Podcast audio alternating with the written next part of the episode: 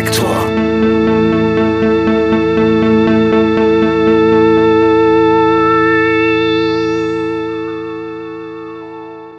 Herzlich willkommen bei Reflektor. In dieser Folge spreche ich mit Jennifer Weist. Sie gründete im Jahr 2007 die Rockband Jennifer Rostock. Aha, eine neue NDW-Band mit Punk-Attitüde, dachte ich zunächst. Irgendwann fiel mir jedoch auf, dass Jennifer Rostock eine politisch engagierte und couragierte Band sind. Spätestens da begannen sie mich zu interessieren. Bis zum Jahr 2018 veröffentlichten sie sechs reguläre Alben und zwei Live-Alben. Seitdem pausiert die Band auf unbestimmte Zeit. Jennifer Weist allerdings veröffentlicht in diesen Tagen ihr erstes Soloalbum.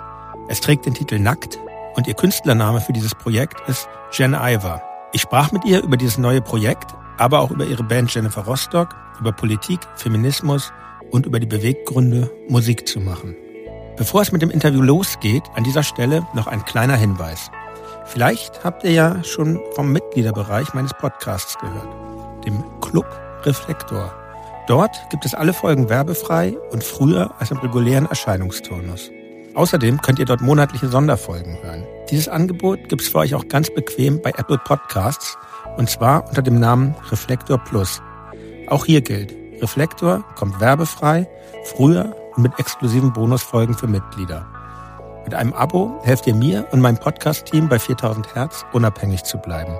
Mehr Informationen findet ihr auf reflektor.4000herz.de oder auch in den Show Notes zu dieser Folge. Tausend Dank vorab an alle, die bereits mitmachen und an alle, die jetzt mitmachen wollen. Und jetzt viel Spaß bei meinem Gespräch mit Jennifer Weist. Liebe Jennifer, herzlich willkommen bei Reflektor. Hi, ich grüße dich.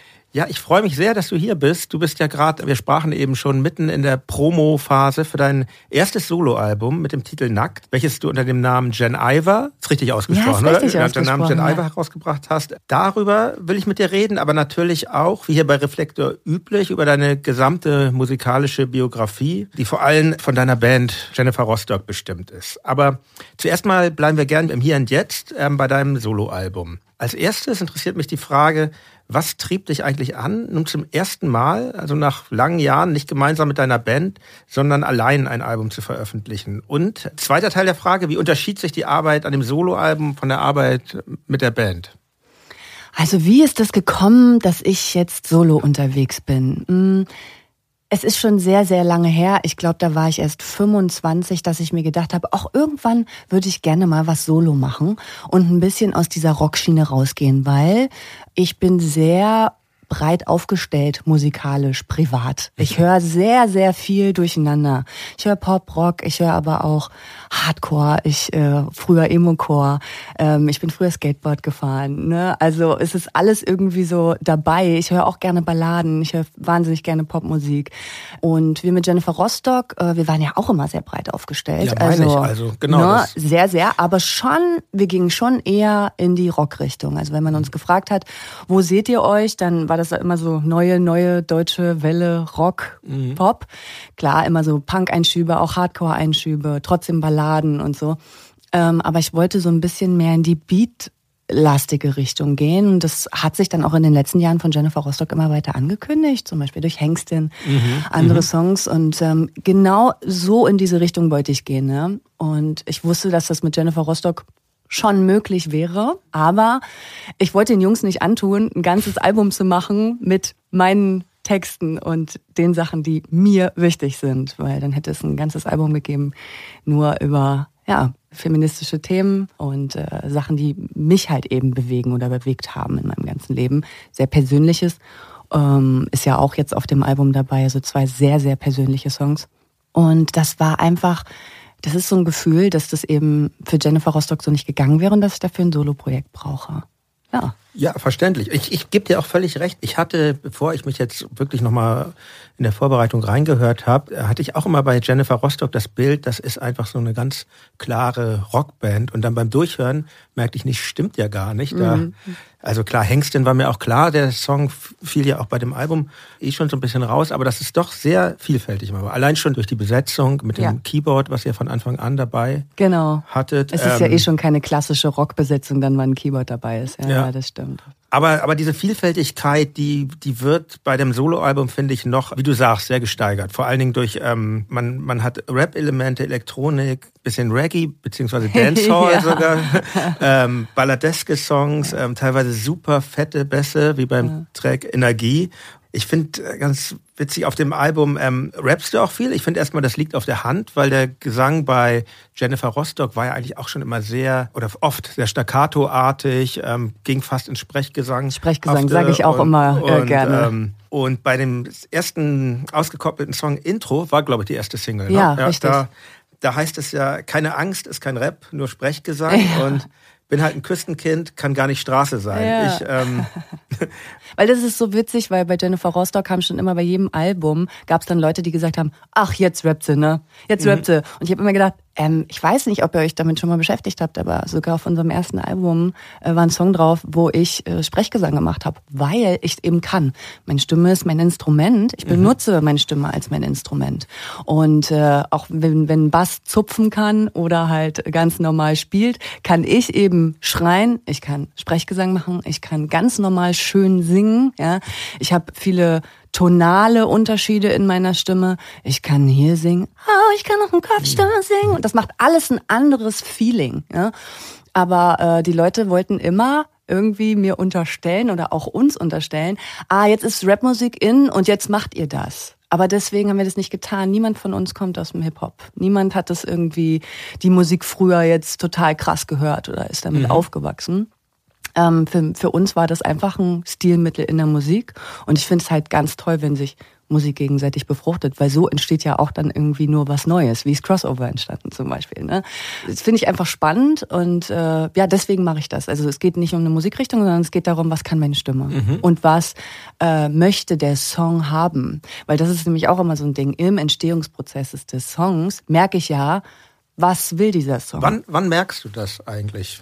Ich schon sehr, sehr früh, wenn ich mir darüber Gedanken mache. Ne? Also ja. zum Beispiel beim Song Intro, weil du den angesprochen mhm. hast, das ist ein kompletter Representer-Song. Ne? Das mhm. ist halt erstmal so, so, ich bin wieder da und das bin ich. Ja, und ihr sagt das und das bin ich nicht. Das ist ja auch sehr vom, vom Thema eigentlich sehr Rap. Ähm, ja. Rapartig. Genau so das ist es. Mhm. Genau das ist es. Und da ist der Punkt nämlich. Mhm. Ne? Ich überlege vorher, was soll's werden? Was möchte ich aussagen? Und dann habe ich schon ein Gefühl dafür, wie gesungen werden soll. Und dann, wenn ich das Gefühl habe, okay, es ist Sprechgesang, dann weiß ich auch, okay, ich will es beatlastig haben.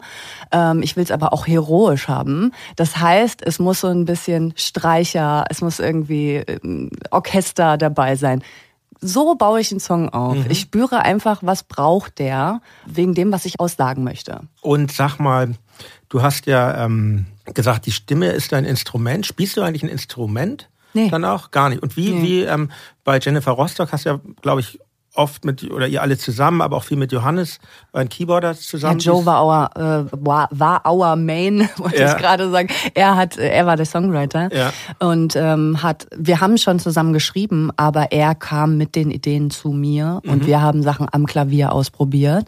Und er hat, er schreibt natürlich ganz anders Songs, weil er Klavier spielt und äh, alles auf Akkorde schreibt. Ich kann keine Akkorde. Mein ganzes Handy ist voll mit Sprachaufnahmen, wo ich nur so Melodien trailer. Ja, ja. Ich habe mir für dieses Jahr vorgenommen, ähm, ein Keyboard zu kaufen und ähm, ein bisschen was zu lernen, weil ich Bock habe zu Hause ein bisschen was zu recorden, einfach mit meiner Stimme drunter. Mhm. Weil wie gesagt, meine ganzen Sprachaufnahmen sind nur meine Stimme, sind nur so, so Fetzen und so. Ja, finde ich auch geil. Aber trotzdem weiß ich dann immer im Studio nicht so richtig, wie soll ich sagen. Mhm. Ne? Weil ich kann nicht sagen, ja, ist E-Dur, dann kommt C-Moll.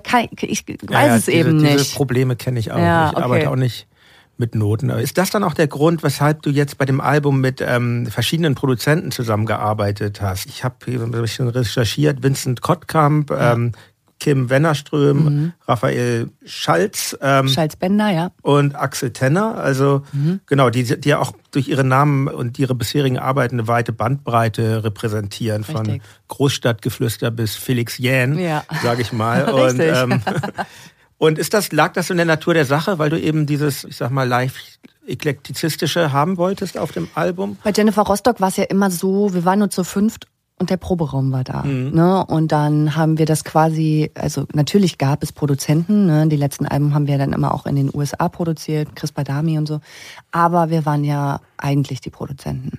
Eigentlich sind wir die Produzenten gewesen. Ich glaube, beim letzten Album ähm, steht es auch drauf, produziert von Jennifer ja. Rostock und. Ja, ne? genau, ja. weil das ist so. Ja. Unsere ganzen Alben sind eben entstanden im Proberaum, im Studio. Und klar, jemand muss uns noch aufnehmen mhm. und muss das Ganze dann fett klingen lassen. Aber ich finde, bei Rockbands, so, da ist es halt ganz oft so, wir sind die Produzenten. Wer macht das sonst? Ist eine schwierige Abgrenzung, finde ich. So. Finde ich auch. Wir arbeiten ja mit ähm, bei Tokotronic jetzt schon wirklich sehr lange mit Moses Schneider mhm, zusammen mm, ja. und ich sag mal spätestens in dem Moment, wo wir Alben nicht mehr live aufgenommen haben mit ihm, so ähm, also ich würde eh bei ihm ist und uns, dass der Begriff Produzent eh gerechtfertigt. Ja. Aber dann wirklich, dann wurde es so Produzent im engeren Sinne, mhm. sage ich mal. Und ähm, mehr jetzt nur als der Trainer, der so eine Mannschaft zusammenhält. So ist es wahrscheinlich bei, bei Nackt jetzt auch gewesen, ne? dadurch, dass... Das ist ganz anders. Die Arbeit bei Nackt war ganz anders. Ja. Also erstmal, wie gesagt, bei Jennifer Rostock gab es nur uns fünf und mhm. ähm, dann habe ich danach gedacht, boah, jetzt habe ich mal richtig Bock mit allen Leuten, die ich kenne, aber mit denen ich noch nichts machen konnte, mit denen will ich jetzt mal Musik machen. Ne? Mhm. Also ich kannte die meisten, also den Vincent kannte ich nicht vorher. Das ist eine Freundin von mir, ähm, die bei Columbia arbeitet, äh, hat mir den empfohlen und dann haben wir uns mal getroffen und dann war das halt voll geil. Es hat richtig gut gepasst, also für den Song eben. Mhm. Ähm, aber ich wollte gerade im Großstadtgeflüster, ne, wir kennen die schon so ewig. Äh, aus Jennifer Rostock. Ne? Genau, ja. mhm. aus Jennifer Rostock-Zeiten. Raffi macht halt eben auch Beats und macht's richtig geil. Und mit dem wollte ich dann zusammenarbeiten. Äh, Kim Wennerström, super Produzent, super underrated, kennt äh, häufig gar niemand, weil er noch nicht so krasse Sachen, berühmte Sachen gemacht mhm. hat, die halt so hoch in den Charts waren. Super Typ zum Zusammenarbeiten, liebe den.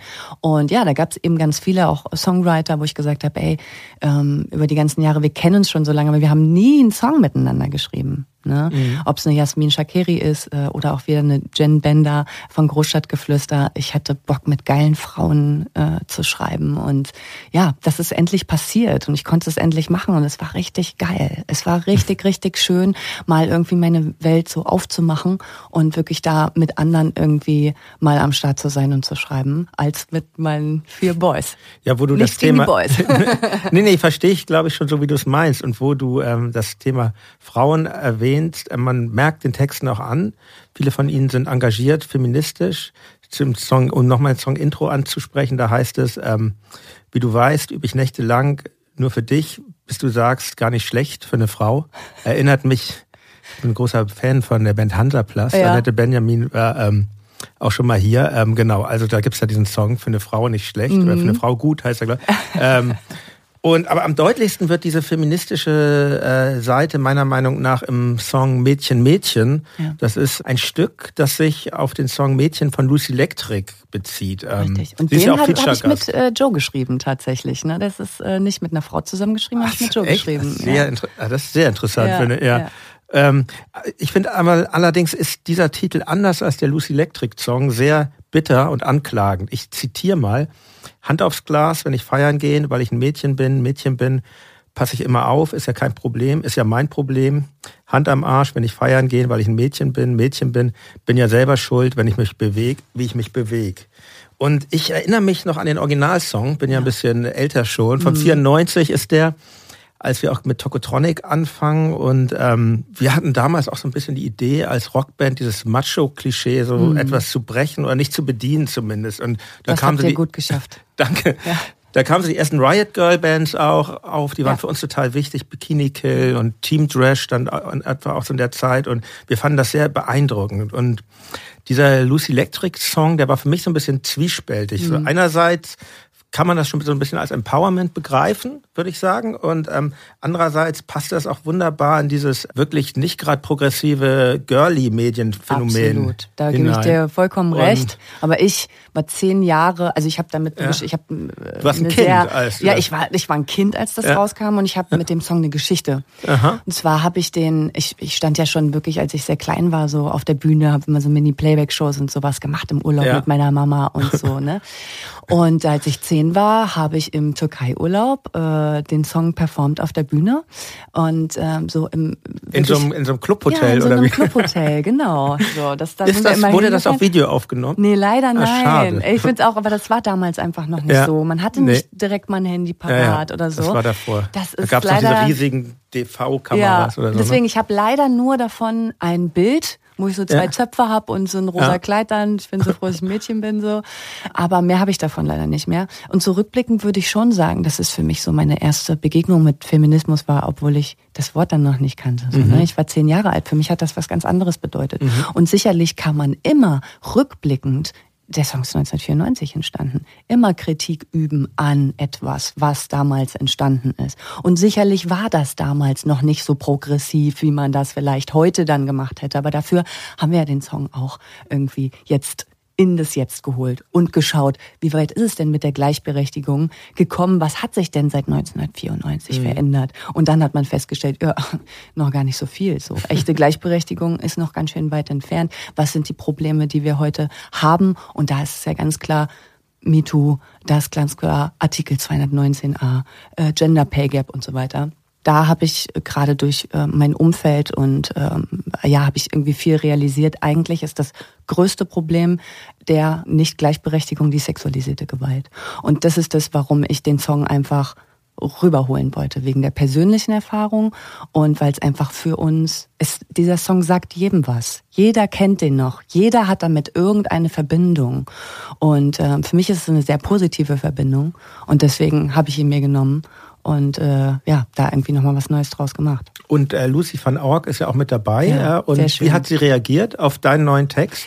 Ja, das war crazy auf jeden Fall, weil ich habe immer, wenn man ja sich einen Song holen möchte, der es den es schon gibt, muss man ja mit den Autoren sprechen, ob Mhm. die das äh, wollen oder nicht, freigeben. Bearbeitungs Ne? Ja. Bearbeitungsrecht. Sehr Richtig. interessantes GEMA-Thema. Ja, absolut. Und deswegen kam ich mit Lucy ins Gespräch und wir haben sehr lange gesprochen am Telefon und sie war sehr, sehr kritisch am Anfang. Weil sie sagte, du glaubst gar nicht, äh, seit 1994, wie viele Leute diesen Song haben wollten, beziehungsweise ähm, ich bin so froh, dass ich ein Mädchen bin. Einfach nur die Zeile. Und da meine ich auch ganz große Konzerne, die damit einen Burger bewerben wollten und so weiter. Auch eine tolle Idee. Ne? Und wo Lucy immer gesagt hat, nee, das mache ich nicht, weil ich stehe gar nicht dahinter, was ihr aussagen wollt. Und ähm, der Song, ich habe den Song geschrieben aus äh, feministischen Gründen, aus äh, empowernden Gründen. Was, was ihr damit machen wollt, ist äh, kapitalistische Werbung, habe ich keinen Bock drauf. Schön, dass du das mal sagst, wenn man ja so Haltungen von Künstlern oft gar nicht Ja, mitbekommt, was, genau. was Leute, man bekommt ja immer nur mit, was Künstlerinnen Ja. und Künstler machen, Ja. wofür sie sich hergeben, aber was man alles äh, nicht tut, das, Mhm. Ja. man will ja auch nicht rumrennen und sagen, und das mache ich nicht und das mache ich Ja, nicht. und du so. weißt und, ähm, selber, du weißt selber, wie viel Geld die dann dafür bekommen hätte, wenn sie gesagt hätte, ja gut, komm, mach ich, bewerb mal den Burger damit. Ne? Ich hätte es gemacht, glaube Ja, ich nicht. Auf keinen Fall. Ich das schon. Hat, hat mir sehr imponiert. Mir Ja, hat das sehr nein, nein, imponiert. ich- ich dachte ich so, damit. boah, Ja. richtig geil. Und habe ihr dann gesagt, was ich damit machen will. Und dann hat sie gesagt, das ist mega. Ich, ich, äh, ich lieb's. Ich liebe sowieso deine Arbeit. Ich finde ganz toll, was ihr mit Jennifer Rostock gemacht habt. Und wir haben, sind dann sehr äh, deep ins Gespräch gekommen. Sie hat mir sehr viel von ihrer Arbeit als Produzentin erzählt. Und wie auch sie gestruggelt hat, dass sie sich damals äh, einen Männernamen gegeben hat, um produzieren zu können, weil ähm, sie das Gefühl hatte, dass sie als Frau als Produzentin abgelehnt Das hat wird. sie gemacht, das, Ja. wa- das weiß ich gar nicht. Ja. Also ich weiß gar nicht, was, für mich war das so ein One-Hit-Wonder ein bisschen. Nee, Und- sie produziert auch äh, Mhm. Musik für andere und äh, für sich selber zum Beispiel hat ja auch so ein Projekt. Ähm, ja, also das, äh, das war für mich auf jeden Mhm. Fall eye-opening so. Das Gespräch war super toll und deswegen habe ich sie dann auch gefragt, ob sie Bock hätte, mit dabei zu sein. Sie hat sofort ja gesagt. Und das, das ist halt so krass, ne? weil wenn man die Leute fragt, so, oh, was denkt ihr? Mit wem mache ich so ein Feature? Dann sagen die Leute natürlich irgendwas von heute, Künstler Mhm. von heute. Ne? Dann zählen die immer auf, irgendwie, mit wem könnte man sich noch so befruchten. Ne? Mhm. Und für mich ist es eher wichtig, zu wem habe ich einfach eine Verbindung. Ne? Und das war halt bei Lucy total geil. Ich äh, bin sehr, sehr dankbar, dass sie sich auch für mich im Video nochmal auf die Schaukel gesetzt hat. ne? Und dass wir uns quasi den Staffelstab so übergeben haben von einer feministischen Generation zur, zur nächsten. Aber Ralf, mit Ralf Goldkind hattest du nichts zu tun. Doch? Ja, musste ich auch, Auch ein kurz. guter Typ. Musste nämlich. ich auch kurz. Es war Musste ein bisschen ich, komisch. Es war ah, ein bisschen ja, komisch ich dachte, ich kenne ihn nicht persönlich, aber ja, okay. Kann ich auch gar nichts weiter drüber erzählen, weil wir Ja. haben auch nur einmal so ganz kurz äh, Kontakt Ja. gehabt. Ähm, aber der, das weiß ich, der hätte das dem Konzern gerne gegeben. Ah, okay. Solche, Ja. solche ähm, das wird da gibt es Diskrepanzen. Ne? Ey, Gott sei Dank waren wir standen nie vor solchen äh, Entscheidungen, aber das ist ja, wird ja teilweise sehr bitter, wenn man sich mal so auf die Dead Kennedys und solche Bands guckt, was das auch für erbitterte juristische Ja. Streits dann sind. Ja, Das, ja. Da, da weiß ich gar nicht. Ist ja egal, führt zu weit, Weil wir hatten neulich auch mal sowas, da äh, ging es um den Song Hengsten, den wir Mhm. äh, freigeben sollten. Und das ist einfach schon, das ist, ich, ich dachte, es ist ein Gag, als die Anfrage reinkommt. Ähm, es ist, Magst man glaubt, erzählen, man glaubt so? es nicht, man glaubt es nicht. Ähm, ja, es wird eine Doku rauskommen über Alice Schwarzer. Und die wollten für den Abspann unseren Song Hengsten haben. Und es ist, es ist einfach so, ich finde es einfach so lustig. Ich weiß gar nicht, was ich dazu sagen soll, weil in dem Song wird ja auch Alice Schwarzer erwähnt. Und es ist sehr stumpf, ne? also ich verstehe nicht, ich, ich kann gar nicht, ich, kann's, ich konnte es nicht fassen, als das passiert ist. Ich dachte, das ist ein Gag. Das muss ein Witz sein. Aber sie fanden, der Song ist wie gemacht für Alice Schwarzer. Ich finde, nein. Ja, gebe ich dir recht. Aber jetzt mal ähm, am Rande dieser äh, feministischen Koloratur deines Albums fällt mir auch auf, es geht bei dem Album sehr viel um Sex. Ähm, Stücke wie For Real, Finger auf die Lippen, Sag deiner Freundin und vor allem Ich ficke jeden haben das Thema Sexualität zum Gegenstand. Und ich ficke jeden übrigens, diese sehr schöne Snoop Dogg-artige Sinti-Melodie gefällt mir sehr gut. Ja, I like it Und too. Da heißt es, jeder wie er mag, ich habe keinen guten Rat, ist nur mein Ding, weil ich Liebe halt so lieber mag. Und wenn sich alle gut fühlen, ja, was spricht dagegen? Ich meine, wir haben schließlich alle nur das eine Leben. Warum ist dir das Thema wichtig? Ähm, warum ist mir das Thema wichtig? Ich finde es immer lustig, wenn solche Fragen gefragt werden. Ehrlich Ja. gesagt. Ja, weil äh, niemanden fragt bei einem Liebeskummer-Song, warum einem das Thema wichtig ist. Ja, Das, oder? Ja, oder wenn schon. Mhm. über monogame Liebe einfach gesprochen wird. Ne? Über monogame Liebe. Es gibt so viele Songs über Mhm. ganz normale, in Anführungsstrichen, monogame Beziehungen. Niemand fragt, warum ist dir das Thema so wichtig? Aber man macht dann, also da geht's ja immer, es geht nicht, ich muss dich kurz korrigieren, weil es geht nicht nur um Sex. Mhm. Es geht um consensually non-monogamous relationships, also um Beziehungen. Ne? Nicht immer nur um Sex. Ne? Das ist ganz wichtig, weil das immer so in Verbindung gebracht wird. ja, aber es ist schon sexualisiert, das Album, würde ich sagen. Und das, Sehe ich nicht Ja. so. Ich sehe es nicht so. Also bei äh, Finger auf die Lippen geht es auf jeden Fall um äh, ein sexuelles Erlebnis in meinem Leben. Und da würde ich sagen, ja, da geht es um sexuelle Freiheit, da geht es um Ausleben und so weiter. Aber bei Ich ficke jeden, ja, der heißt natürlich provokant, äh, ich ficke jeden, weil Frauen eben nicht ficken, weil sie gefickt werden. Deswegen ficke ich jeden. Mm, das ist das mir ist schon natürlich äh, Ne? Aber ansonsten geht's schon halt so viel um offene Beziehungen, gerade auch bei Sagt deiner Freundin. Ne? Da geht's zwar darum, jemanden mitzunehmen, nach Hause mitzunehmen, ähm, aber im Prinzip geht's um Ehrlichkeit in dem Song, um Offenheit, um Kommunikation in einer Beziehung. ja, das finde ich auch, das finde ich Ja. auch gut, dass das mitschwingt. So, Ja. Da will ich dir auch überhaupt nicht, darum geht's mir auch Ja. nicht. Aber es geht mir, ich geht mir, meinst du nicht, dass das Thema Sex in unserer Gesellschaft überrepräsentiert ist? Ich finde unterrepräsentiert. Findest du wirklich? Ja, ich finde, es Ja. findet überall statt, aber niemand redet darüber so richtig. Und das merke ich immer wieder, wenn ich darüber spreche. Ja, also, also ich musste wirklich, ich nehme es anders wahr. So. Und es Ja. gibt ja diesen äh, Du Sexualität. bist aber auch ein Mann. Ja, das, das mag sein, aber Weil weißt du, wie ich damit konfrontiert werde, wenn ich über Sex spreche? das ist mir schon klar. Ja. Das ist mir alles klar, aber, aber ich musste tatsächlich, also es gibt ja diesen Sexualitätsdispositiv, der, der ja besagt, dass das Sprechen über Sex Befreiung suggeriert. Und ich wünsche mir manchmal eigentlich weniger Sprache über Sex und das, das auch aus, das auszulassen. Würde das nicht, könnte das nicht irgendwie viel effektiver sein? Es ist für mich, nee, also Sex spielt in meinem Leben einfach eine äh, große Rolle. Das ist echt so. Also ich bin der, ich bin super sexpositiv. Äh, Zu, zu meinem Leben gehört das wie Atmen und Essen und Schlafen. Ich könnte ohne Sex nicht leben. Und es hat für mich auch schon immer eine große Rolle gespielt in meinem Leben.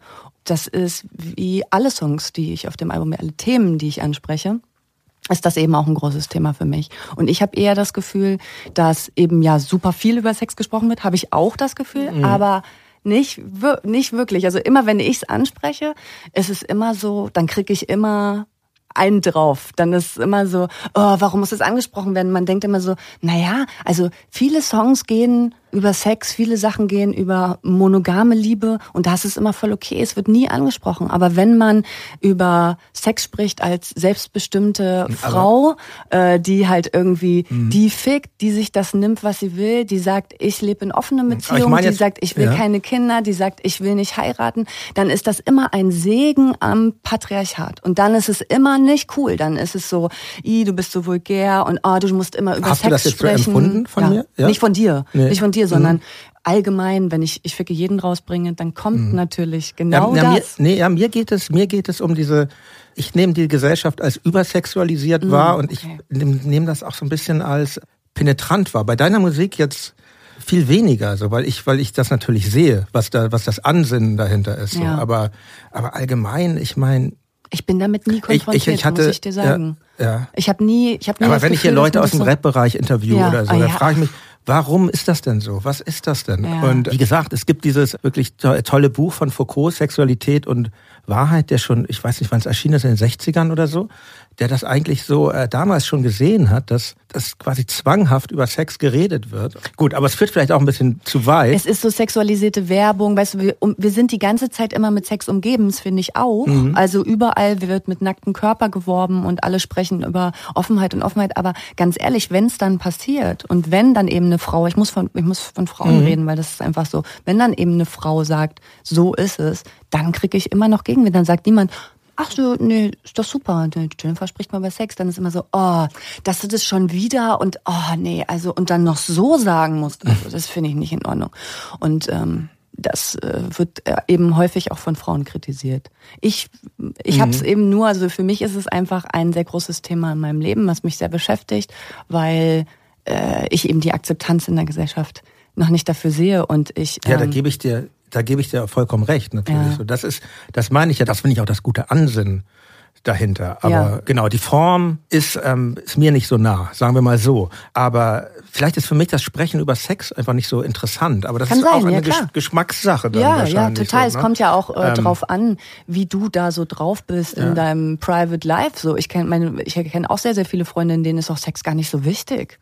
Mir ist es total wichtig. So, mhm. weißt du? Und dann rede ich natürlich auch darüber. Mhm. Und es ist auch so, dass sehr viele Leute immer sehr interessiert sind an polyamorösen Beziehungen mhm. und mhm. wie das ist. Oder es gibt auch ein großes Vorurteil, dass es eben immer andere Bumsen, geht immer um Sex mhm. und so. Und äh, da will ich auch gern so ein bisschen raus eigentlich aus dieser Schmuddelecke. Aber du hast mhm. recht, es ist natürlich trotzdem dann immer sexualisiert, wenn ich sage, ich ficke jeden. Ne? Mhm. Oder wenn ich von einer sexuellen Erfahrung spreche. Auch wenn es da dann um Zweisamkeit und um äh, äh, Vertrauen geht und so mhm. weiter, was man da braucht. Also es gibt eigentlich immer ein ich Thema mein, hinter dem. Was, genau, was ich meine, Hast du nicht Angst, dass das dein Ansinnen überdeckt wird von diesem, von so lauten äh, Parolen wie ich ficke jeden und dann gar nicht äh, erkannt wird? Mm, ja, ich werde ja immer deswegen gefragt, ne? Also mm, deswegen, ich, okay. Leute fragen und ich antworte mm. und ich habe ja immer dann die Möglichkeit, ähm, darüber zu sprechen, wie mit dir jetzt, ne? Und deswegen finde ich, wie man etwas sagt, ist ja immer, hat ja auch immer was mit der Kunstform zu tun, weißt du? Wenn ich jetzt über, über polyamoröse Beziehungen sprechen würde in, ah, das ist auch ganz schön und ich habe aber keinen, weißt du, es ist nicht so ein, ich ficke jeden, ist ein so guter Satz, ja? Und auch wenn es polyamoröse Beziehungen mhm. sexualisiert sexualisiert, ja, ist es trotzdem wegen der Kunstform so. Mhm. Ich will nur mal einen Song machen, ich, ich mache kein Essay darüber, ja, dann würde ich auch anders darüber reden. Ja, stimmt. Aber das, das ist, oft, eine oft Kunstform. das Problem. Das, ja. ist, das ist mir dann auch nicht recht, muss ich zugeben, wenn, wenn so, wenn das so belehrend wird. Ne? Genau. Es gibt ja genau. zum Beispiel tolle Künstlerin, die, mit der ihr auch kooperiert habt, der Suki. Ja. Da ist es mir dann aber auch zu pädagogisch. Ja, genau, das ist Und, halt, ähm, das ist genau das Problem. Also man kann es mir mit diesen, man kann es mir mit diesen Themen nicht so richtig recht machen. Ja. Aber, ähm, aber ab, abgesehen zeigst du ja auch, dass Themen, die mit Sexualität zusammenhängen, durchaus sehr politisch sein können. Zum Beispiel in dem Electronic-Song Allergisch, da gibt's ja diese Zeile, ich glaube, mein Pulsschlag schlägt mir vors Kinn, wenn über Abtreibung Männer bestimmen. Ähm, muss Popmusik politisch sein? Sollte sie politisch sein? Kunst ist per se politisch. Ja, meinst Musik du? ist per se politisch, auf jeden Fall. Weil Kunst oder Musik immer bestehende Machtverhältnisse anprangert oder bestätigt. Egal, über was du singst. Singst du über Bitches? Singst du über Party? Ist doch ganz mhm. klar, was hier gemacht wird. Das wird bestätigt. Singe ich darüber, oder prangere ich etwas an, dann, also, weißt du, es, es sind, es gibt immer nur diese zwei Seiten, finde ich, und die kannst du runterbrechen. Ob es ein mhm. Party-Song ist oder eben was anderes, über was anderes mhm. gesungen wird. Also für mich ist es, wenn jemand sagt, aber fändest du nicht auch, dass Leute politischer sein sollten? Natürlich ist ein Party-Song dann nicht so, oh ja, das ist aber krass gesellschaftskritisch in erster Linie. Aber wenn man es dann, wenn man irgendwie dahinter steigt, dann ist es das ja trotzdem. Mhm. Dann ist ja trotzdem das Leben lassen, sich fallen lassen und den Moment leben und keine Ahnung, ist dann trotzdem politisch. Weißt du, wie ich meine?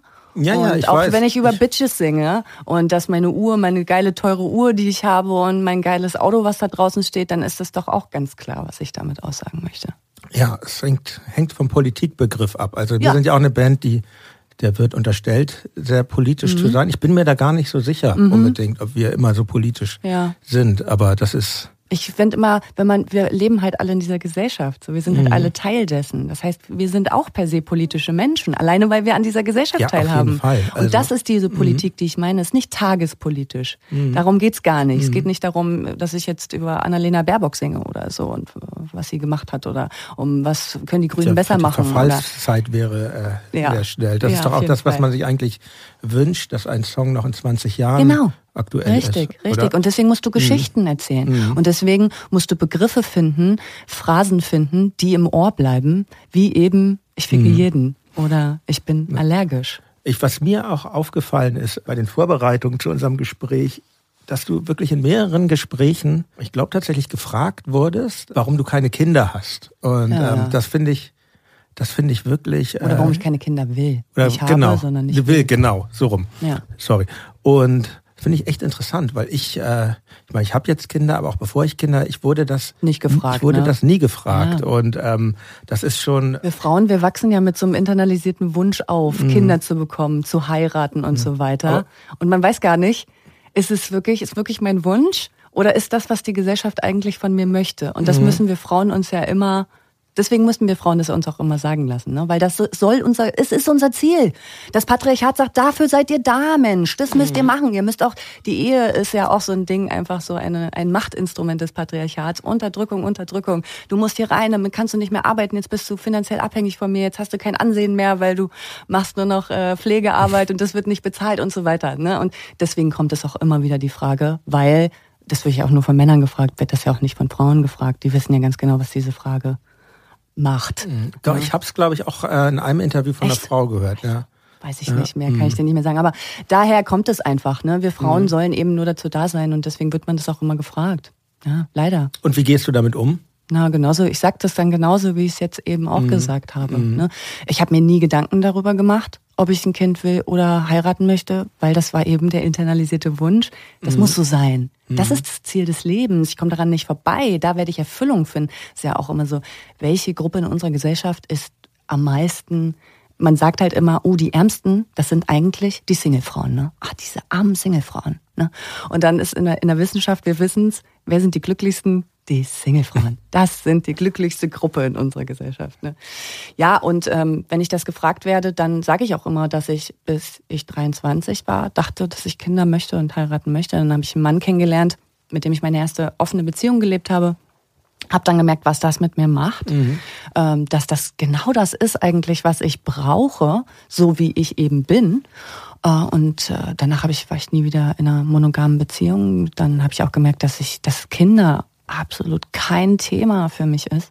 Und irgendwann müssen, also ich würde allen Frauen raten, sich irgendwann damit auseinanderzusetzen, ob dieser Wunsch wirklich von einem ganz tief aus dem Inneren kommt oder ob er eben gesellschaftlich bedingt ist. Ne? Ich habe sehr viele Freundinnen, auch äh, eine Freundin, die hat drei Kinder, wohnt auf dem Land, ist wahnsinnig glücklich und das ist toll. Mhm. Das ist toll. Die wollte im Leben nie was anderes und ähm, hat das aber auch mal in Frage gestellt und hat gemerkt, nein, ich möchte Kinder, mhm. richtig geil und das ist toll. Jeder soll irgendwie das in seinem Leben erreichen, was er erreichen möchte und sein, was er möchte.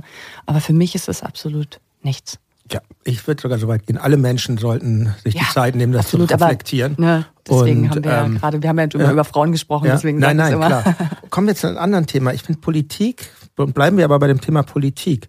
Politik wird auf eine, finde ich, sehr geschickte Weise in dem Song, in der Ballade Seebrücke praktiziert. Das ist ja einerseits wird da natürlich die Seebrücke von Usedom beschrieben, der Insel, wo du herkommst und, und eine unvermeidliche Trennung, die dort stattgefunden hat. Der Titel hat aber natürlich selbstverständlich im Jahr 20 22 auch eine ganz andere Bedeutung. Ist, ist Seebrücke nur ein Liebeslied oder ist das, hat das auch einen politisch-pädagogischen Auftrag? Das ist gar kein Liebeslied, nein. Es auch, hat auch keinen pädagogischen Auftrag. Es ist, ähm, ich singe dort über meine Kindheit in Mecklenburg-Vorpommern und darum, warum ich keine gute Beziehung zu Mecklenburg-Vorpommern habe, weil eben Sachen in meiner Kindheit passiert sind, traumatische Erlebnisse, die ich von mir abspalten musste. Also das mhm. kleine Kind Mhm. Das ist ein Trauma, ist eine traumatische Erfahrung, die ich quasi zurückgelassen habe, als ich Mecklenburg-Vorpommern verlassen habe, um weiterleben zu können. Mhm.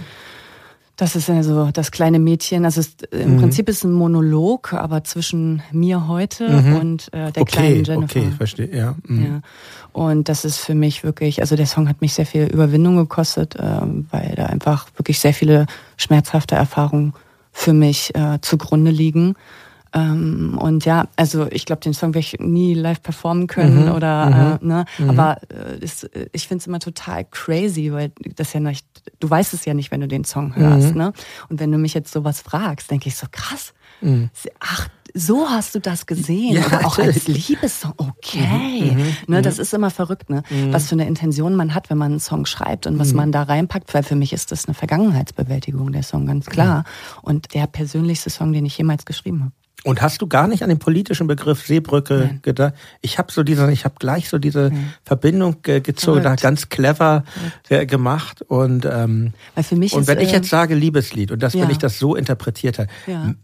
nervt dich eigentlich Interpretation von Nein, Musik oder ist es ein Gewinn? Ist toll, ist ein mhm. Gewinn. Ich finde mhm. es mega und deswegen ist es auch nicht immer schön, wenn man alle Sachen erklärt weil mhm. das äh, natürlich dann immer die Leute hören, die es eigentlich für sich anders interpretiert haben, mhm. weil es ist doch schön, wenn es das für dich war. Ist doch mhm. toll. Ich mhm. finde das toll, weil das hat ja dann in dir was gemacht und es hat dich irgendwie bewegt und irgendwie befruchtet. Und äh, für mich war es eben was anderes, mhm. aber das ja. ist ja okay, das ist Musik. Kriegst du in Interviews eigentlich viel diese Fragen? Also wir kriegen das wahnsinnig viel mit Tokotreu. Jetzt weniger, weil irgendwie sind die Interviews besser geworden in der Qualität. Stimmt. Aber ähm, kriegst du viel diese Frage? Erklär doch mal, wie du das meinst. Mhm. Früher auf jeden Fall. Also mhm. Also mit Jennifer Rostock wurden wir das sehr, sehr häufig gefragt. Jetzt fange ich ja gerade erst an, so mhm. bin ja gerade erst in der mhm. Promophase. Und ich muss auch sagen, dass ich selber jetzt von, sel von mir aus angefangen habe, alle Songs zu erklären. Mhm. Also immer, wenn ich was rausgebracht habe, habe ich bei Instagram immer sehr, sehr lange einfach den Song erklärt. Ich habe gesagt, was wollen wir mit dem Video machen? Was mhm. ist die Aussage des Textes? Wie bin ich da drauf gekommen? Mit wem habe ich das gemacht und so weiter? Weil ich gemerkt habe, dass die Leute das total gerne möchten. Mhm. Egal wie sie den Song für sich dann selber interpretieren. Ja. Sie wollen eine Geschichte dazu. Und gebe ich gerne. Es gibt ja auch diese Track-by-Track-Sachen, fällt mir gerade ein. Total. Das habt ihr bestimmt auch mal ja, gemacht. Klar, also, immer. Ne? Ja. Immer. Und das habe ich auch dieses Mal auch wieder vor, mhm. weil ich ja eben auch finde, wenn man so viele Themen beackert, ja, und es ist nicht dann nur, ah, ich habe hier jetzt habe ich einen Liebeskummer-Song, dann habe ich einen Party-Song, mhm. sondern ich will damit auch irgendwas bewegen, ja, mhm. ich will die Leute irgendwie zum Nachdenken anregen, ja. Dann ist es auch total wichtig, dass man darüber spricht. Und dann bin ich eigentlich froh, wenn jemand sagt, wie hast du das da gemeint? Mhm. Wie ist der Song? Ist das ein Liebessong oder was sagst du damit aus? Ne? Oder um was geht's und was steckt da für eine Situation dahinter? Weil das, ich überlege sehr viel über meine Texte. Es ist nicht so, ja geil, ja, machen wir einfach mal, sondern es ist, äh, dem liegt immer sehr viel Überlegung zugrunde. Und deswegen finde ich es auch schön, wenn dann mhm. jemand fragt. Wie, wie entstehen sie denn eigentlich? Ist das, arbeitest du Stück für Stück oder arbeitest du an mehreren Stücken parallel dann und wachsen die zusammen? Wie sind die Bezüge zwischen den Songs? Sind die wichtig auf einem Album oder steht jeder Song eher für sich? Wie, wie ist dein Arbeiten da? Also ich finde halt immer gut, wenn es einen roten Faden gibt bei mhm. einem Album. Mhm. Ich mag das einfach. Ich mag konzeptionelle Arbeit. Also ich finde das toll, wenn ein Album ein geschlossenes Kunst. Deshalb macht man ja auch ein Album, ne? Finde ich keine, schon. keine Aber das machen viele nicht. Ja. Viele sind so, ja, jetzt habe ich zwölf Songs geschrieben, das ist ein Album. Da mache ich noch ein Foto von mir drauf. Fertig, ne? Das ist irgendwie nicht so mein Ding. Ja. Ich will dann, dass mhm. das Artwork auch irgendwas aussagt über die Texte. Mhm. Ich will, dass die Texte im Artwork verarbeitet ist, alles verwoben ist. Ich will, dass die Videos irgendwie einen Sinn machen und ähm, ja, dass das alles irgendwie so aus einer Welt kommt. Das, das schafft eine sehr große wichtig. Befriedigung, wenn das, das dann fertig ist. So ist, schön, oder? ja. Und man weiß, man hat da so viel Gehirnschmalz mhm. reingesteckt. Also mhm. gerade jetzt in dem Artwork, ich weiß nicht, ob du das schon gesehen hast, mhm. aber ja. oh Gott, also das hat so lange gedauert. Wir hatten vier Artwork-Shootings, mhm. vier Shootings, wo wir das alles irgendwie und das vorher vorzubereiten, die Props vorzubereiten, mhm. allem diese Bedeutung äh, zu geben, ne? weil man kann natürlich auch einfach schöne Fotos machen. Mhm. Aber ich will nicht einfach schöne Fotos machen. Ich will, dass das jemand anguckt und, und eben weiß, das ist nicht nur die Songs sind nicht nur Kunst, mhm. sondern alles, was drumherum gemacht wurde, ist eben auch Kunst. Und, und wie deprimierend findest du das dann, wenn das dann auf so eine daumennagelgroße äh, Handykachel reduziert sehr, wird? Ja, sehr deprimierend finde ja, ich das. Ja, ja die Streaming-Zeiten, es ist halt so, hat auch mhm. irgendwie Musik gerettet, muss man ja auch ja. zugeben. Ne? Aber ich bin trotzdem auch, ich bin auch ein bisschen genervt davon, das muss ich, ich jetzt sagen. Ja, ja, es ist sehr zwischendurch. Es hilft mir zum Beispiel jetzt bei der Recherche, es ist einfach toll. Ich Mega, kann alles ne? sofort hören. Ich überlege mir manchmal, wie wäre das vor 20 Jahren gewesen? ich hätte ja in den Plattenladen gehen müssen und mich da durch alles äh, durchhören. Unmöglich. Und, ähm, das ist schon hat zwei Seiten so. Ja, auf ähm, jeden Fall. Aber ich, ne, ist natürlich auch nicht schön, wenn man denn, wenn mir dann die Leute schreiben, ja, ach Mensch, CD, nee, brauche ich nicht. Und sag mal, warum ist eigentlich die Vinyl so teuer? Mhm. Was ist denn da so Besonderes dran? Also ja, Leute, Digga, da habe ich mir auch richtig Mühe die gegeben. Die Presswerke haben ihre Preise gerade um 20 Prozent angehoben.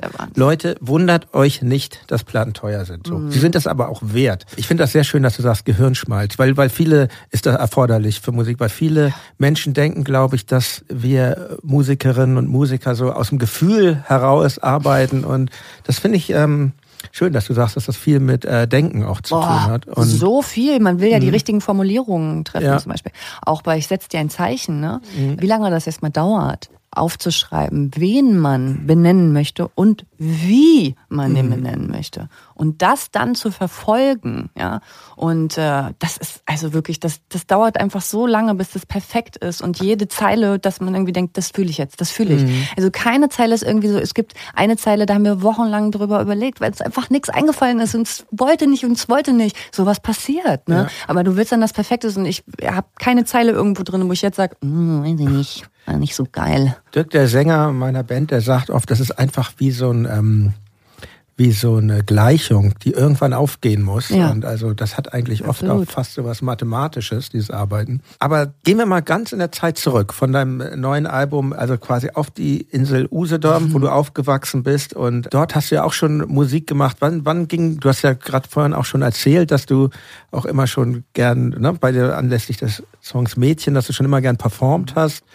Erstmal, was weckte dein Interesse für Musik und wann ging das los? Ja, was weckte mein Interesse für Musik ist, äh, ist ein bisschen schwierig zu beantworten, weil ich glaube, es ist auf der Bühne stehen gewesen. Mhm. Ich habe mich gerne immer schon präsentiert. Schon als kleines Kind zu Hause, wenn wir irgendwie in Polen waren und Klamotten gekauft haben, habe ich die angezogen und war dann habe so Laufsteg gemacht und so, ne? Oder dann war zum Beispiel die, oh, was war denn das, RTL Samstagnacht oder so, diese Comedy-Sache mhm. damals. Da habe ich mit meiner Cousine immer die Sketches nachgemacht für meine Familie zum Beispiel. Hab sie mich früh gemerkt, irgendwie finde ich es geil, mhm. wenn Leute mir zuhören, egal was ich tue, und dann irgendwie sagen, das war lustig oder das war super oder mhm. so. Ich habe dann äh, sehr früh in der Schule angefangen, Theater zu spielen auch. Hatte auch immer Hauptrollen und so, fand es ganz toll, irgendwie auf einer Bühne zu stehen äh, und habe dann aber gemerkt, weil ich total gerne Karaoke gesungen habe. Dann angefangen irgendwie mit zwölf oder so im Jugendhaus, äh, PDS damals noch, ähm, geführt ähm, zu singen. Und da war dann auch äh, abends mal mit Publikum. Und wenn dann Leute gesagt haben, wenn ich sowas wie Evanescence damals gesungen habe, My Immortal oder so. Ach, sind das diese äh, melodramatischen Metal-Typen? Ja, ja, genau. Ja. Äh, und äh, da habe ich dann damals auch immer gehört, wow, und ich bin so berührt und äh, waren dann Leute in der ersten Reihe, die geweint haben. Und dann habe ich gemerkt, mhm. okay, scheint, scheint irgendwie eine ganz gute Stimme zu haben, scheint ja. die Leute zu bewegen, sollte ich mal weitermachen. Und dann kam auch schon der Joe und hat mich gefragt, ob ich bei der Schülerband dabei sein will. Und Ihr kennt war's. euch seit dem Kindergarten. Kindergarten. Ja. Das ist aber sehr lang. ja, ja aber wir mhm. wohnen halt in Zinnowitz, ne? es sind mhm. 3000 Einwohner, so viel mhm. sind das nicht, da kennt sich halt auch jeder. Mhm. Und im Kindergarten haben wir uns zwar gekannt, aber waren jetzt auch keine Freunde oder so. Wir mhm. kennen uns einfach nur schon sehr, sehr lange. Ja, genau. Und der hat mich dann gefragt. Und äh, ab diesem Zeitpunkt war für mich Musik was ganz anderes, als es vorher war. Weil vorher war das für mich ein Hobby. Mhm. Und ab dem Zeitpunkt war das so, oh, okay, ich habe richtig Bock auf einer Bühne zu mhm. stehen. Mhm. Ich find's richtig geil, auch wenn wir erstmal nur gecovert haben. Äh, aber dann schon ein paar Jahre später. No Fame hieß Ja, No Fame hießen wir damals, genau. Und dann hat mich aber äh, der Joe schon gefragt, weil er, der, der wollte schon immer Songwriter werden, mhm. Musiker werden, schon immer.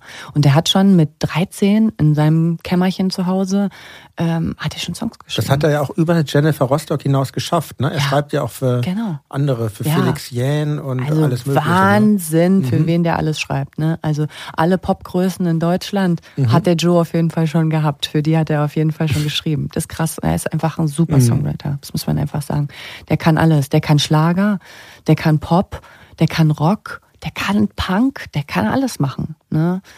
Genau, und äh, er hat es schon zu Hause geschrieben und hat gesagt, ich suche halt noch eine Sängerin. Ich will auch mhm. ein bisschen singen. Da war er noch mhm. äh, auch so der, äh, der Typ, der gesagt hat, er will auch auf die Bühne. Das ist jetzt halt nicht mehr so. Er weiß mhm. jetzt, er ist nicht der Bühnenmensch. Mhm. Aber früher war das so. Er wollte Musiker, Sänger sein auch. Mhm. Ne? Und wollte auf die Bühne. Und dann gab es unser erstes Album unter dem Namen Ariels. Äh, das wir veröffentlicht haben damals auch. Also wir haben es pressen lassen, 500 Stück pressen selber. lassen, selber DIY. pressen lassen, DIY, genau, und haben es auch verschickt an mhm. Plattenfirmen und so. Und ich würde sagen, also dafür, dass wir das oben gemacht haben, wir hatten dann Unterstützung von Musikernetzwerken bei uns äh, oben, haben, wir haben Plakate machen lassen, bei der Stadt angefragt, ob wir die aufhängen dürfen, haben Plakate aufgehangen, haben Pressefotos gemacht mit befreundeten Fotografen und so weiter. Wir haben uns richtig ins Zeug gelegt. Und ab dem Moment war auch klar, wir müssen weitermachen. Mhm. Was wir uns hier aufgebaut haben, das ist was Besonderes. Ne? Das kann man jetzt nicht einfach sagen, ja, okay, ciao, ich werde jetzt Tierärztin oder so. Das ist jetzt nicht mehr möglich. Äh, wir müssen eigentlich weitermachen. Und dann waren wir ja auch bei einem äh, Songwriting-Workshop, äh, haben unseren ersten Produzenten kennengelernt, der hat uns nach Berlin eingeladen und zack ging's los. Ne? Und dann seid ihr nach Berlin gezogen? Dann sind wir nach Berlin gezogen, ja. Das war 2007 in etwa? Direkt oder? nach dem Abi-Jahr. Mhm. Mhm. Mhm. Ihr seid schon mit dem Ziel, Musik zu machen, nach Berlin gekommen oder ja, absolut. erst mal so gucken? Nee, also der Produzent hat uns dann eingeladen und gesagt, hier, spielt mal irgendwie eure Songs vor, die ihr jetzt so habt. Da haben wir damals ja noch englischsprachige Musik gemacht. Auch das war ja Joe's Ding, der hat mhm. auf Englisch geschrieben. Und der hat uns dann ein bisschen irgendwie, hey, Deutsch ist gerade richtig im Kommen und so. Da war gerade wirklich Silbermond, Juli, wir sind Helden, war genau in mhm. der Zeit. Und dann haben, hat Joe das erste Mal probiert, was auf Deutsch zu machen. Und der erste Song äh, war Himalaya, der ging auch eine auf Ballade. Englisch. Ja, ja. also mhm. ja, ja, ja so schon Ballade. Balladesk würde ich sagen. Ja. Und den gab's vorher äh, auf Englisch und den hat der Joe mhm. umgeschrieben auf Deutsch und dann hat er gemerkt, okay, super, es klappt. Mhm. Und zack, ging's los. Ne? Und äh, ja, dann sind wir nach Berlin gezogen und ähm, ich habe in dem Studio dann auch gearbeitet erstmal, um ein bisschen Geld zu verdienen. Wir haben unsere Welches Musiker kennengelernt. Ähm, Planet Rock mhm. hieß das damals, Planet Rock Studios. Genau, gibt's jetzt glaube ich nicht mehr. Mhm. Das, ähm, in der Leperstraße äh, Funk auf diesem Funkgelände. Mhm. Ah, da, okay, ja. Ja, weißt du, das sind echt schöne Studios, muss man sagen. Das ist richtig krass. Also noch so richtig, wie sie früher waren, weißt du? Da riechst du es noch richtig, das Alter, wenn du reinkommst. Ja, man, wir haben, wir waren jetzt diesmal mit dem Album hier Nie wieder Krieg, waren wir eigentlich, man kann sagen, endlich mal wieder wirklich im Studio. Wir waren im Hansa und mhm. ähm, ja, die sind auch schön. Ah, ich liebe das. Ich liebe es. Ähm, genau, wir waren auch das erste Mal einfach schöne Zeit, äh, mhm. äh, schön, schön sein, äh, angenehm, angenehme Aufenthaltsort mhm. für mich. Und ähm, wie, wie habt ihr denn eure Band kennengelernt? Also äh, Bassisten Christoph, ne? Äh, Christopher Schlagzeuger oder Baku mhm. und äh, Alex, den Gitarristen. Ja, also alle unterschiedlich. Wir hatten ja auch mal ganz am Anfang einen anderen Gitarristen der ziemlich schnell aber wieder ausgestiegen ist. Ach doch, weil ihr seid ja eigentlich mit Jennifer Rostock die ganze Zeit konstant in der Besetzung gewesen. Genau, das weil wir, als es richtig losging, ja. da hatten wir alle. Ja. Dann war alles klar. Aber davor mhm. hat es halt äh, so gewechselt, bis wir Bundesvision Song Contest gemacht haben. Und Bundesvision war ja der Startschuss. Das war noch vor Album VÖ, ja, oder? Ja, glaub mhm. schon. Mhm. Ja.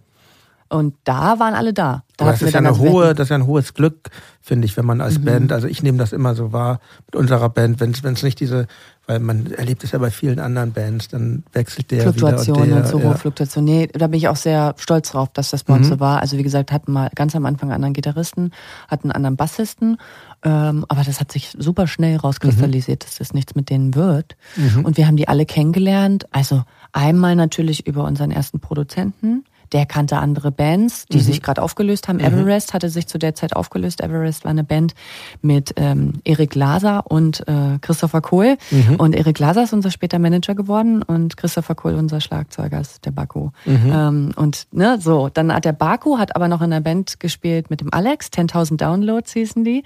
Und dann so ist der Alex zu uns mhm. gekommen. Ne? Also äh, es war halt immer so, Musiker kennen sich und wir schauen mal, ob das zusammenpasst. Ne? Und letztendlich diese Konstellation war also es hätte nicht, besser nicht sein können. Die Leute haben manchmal gedacht, wir sind gecastet, ne? Die Leute haben gedacht, das kann nicht sein.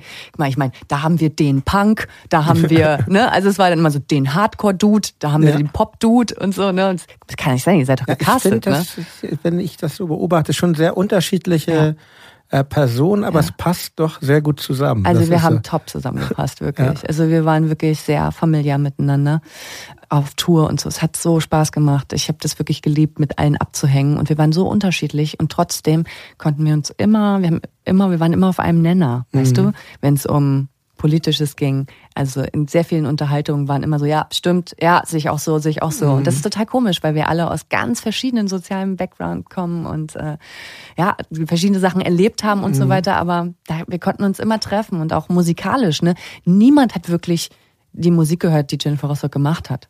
Niemand von uns hat eigentlich diese Musik mhm, gehört. Mhm, mhm. Aber wir haben, konnten alle unsere Musik hören und fanden die geil. Ja. Das ja. ist ganz komisch. Kurze Unterbrechung. An dieser Stelle nochmal der Hinweis auf den Mitgliederbereich meines Podcasts, den Club Reflektor und Reflektor Plus bei Apple Podcasts. Dort warten werbefreie Episoden und jede Menge Bonusfolgen auf euch. Jeden Monat gibt es eine neue, mit ganz besonderen Gästen, die nicht immer selbst Musiker sind. Rudi Ross ist so ein bisschen so ein Freiwild-Typ, oder? und wie, ähm, warte mal, wie, wie heißt denn nochmal Kater Carlos Frau? Trudi? Ja, Trudi, ja klar, genau, Trudi. Weil die ist, die ist super. Gut. Ja, die ist gut. Ja. Ich war im Karmers Türsteher, weil der zu voll war, während das St. Pauli Vereinsheim wenig Zulauf hatte, weil die kamen die Leute rüber, um mir zu sagen, die Platte springt da. Die Platte springt. Wie Auch, jetzt? Ja. weil die Musik so Ein komisch Wieder, war, oder? Ja, weil die Musik nicht verstanden wurde als das, ah, ja. was sie sollte. Ich habe nie Punk gehört, aber... Verachtest du eigentlich Punk? Nee, überhaupt Aber Rockmusik nicht. verachtest du, oder? An sich ja, also eine bestimmte Art von Rockmusik verachte ich, ja. Auf jeden Fall. Also das einzig Gute an der bekackten Pandemie ist, dass ich seitdem wieder zum Gitarrespielen komme. Gut, sehr so. gut. Äh, also Brotbacken hat nur zwei Wochen gehalten und Italienisch schiebe ich auch noch immer. Wozu auch? Gibt doch Golden Toast. das waren ein paar Eindrücke aus den Reflektor-Bonusfolgen. Schaut euch die verschiedenen Pakete einer Mitgliedschaft bei Steady oder Apple Podcasts gerne mal an. Alle Informationen findet ihr in den Shownotes dieser Folge und auf reflektor.4000herz.de. Aber auch ohne Premium-Mitgliedschaften könnt ihr mich unterstützen. Und zwar, indem ihr Reflektor weiterempfehlt. Zum Beispiel auf Twitter, Facebook oder Instagram. Oder noch besser mit einer Rezension auf Apple Podcasts. Am liebsten natürlich mit einer 5-Sterne-Bewertung. Und außerdem, das mit den Sternen und den Bewertungen ist jetzt auch bei Spotify möglich. Ich danke euch für eure Aufmerksamkeit. Und jetzt geht's weiter mit meinem Gespräch mit Jennifer Weist.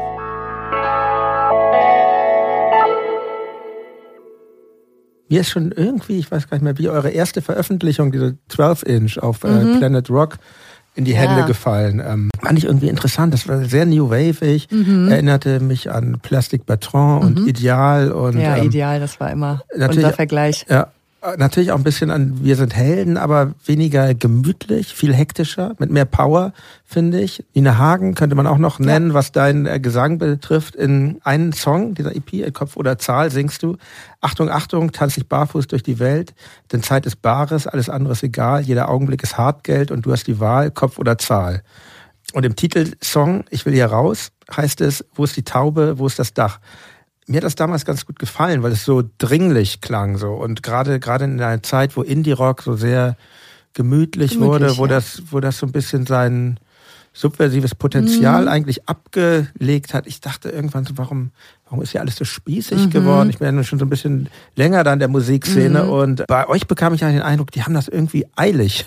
Kannst du dich daran erinnern, wie euer Gefühl in der Band damals war? Wie hattet ihr schon so einen Masterplan, wo ihr hin wolltet oder? Wir hatten gar keinen Plan. Ging es euch nur darum, laute Musik zu machen? Also wir hatten wirklich gar keinen Plan. Da war das halt auch noch nicht, da waren wir alle noch nicht fertig in unserer Entwicklung, mhm. glaube ich halt auch. Mhm. Ähm, und wir wollten eigentlich nur Musik machen. Das Ihr wart ja so, so, Anfang 20, oder? Nee, da waren noch, wir noch jünger. Also, noch Teenager, oder? Ja, naja, also na, ja. Teenager, aber 19. Also ja, Joe war 18, ja. ich war 19, mhm. als wir angefangen haben. Okay, das ist schon und die sehr Jungs, jung. Ja, mhm. und die Jungs waren alle so zwei, drei Jahre älter mhm. oder so. Ne? Mhm. Also mhm. schon, schon krass auf jeden Fall, wie jung wir angefangen haben. Und ich weiß nicht, ob du dich noch dran erinnerst, als du so alt warst, weil wenn ich mir jetzt zum Beispiel Interviews angucke aus der Zeit und so, da denke ich immer, oh Gott.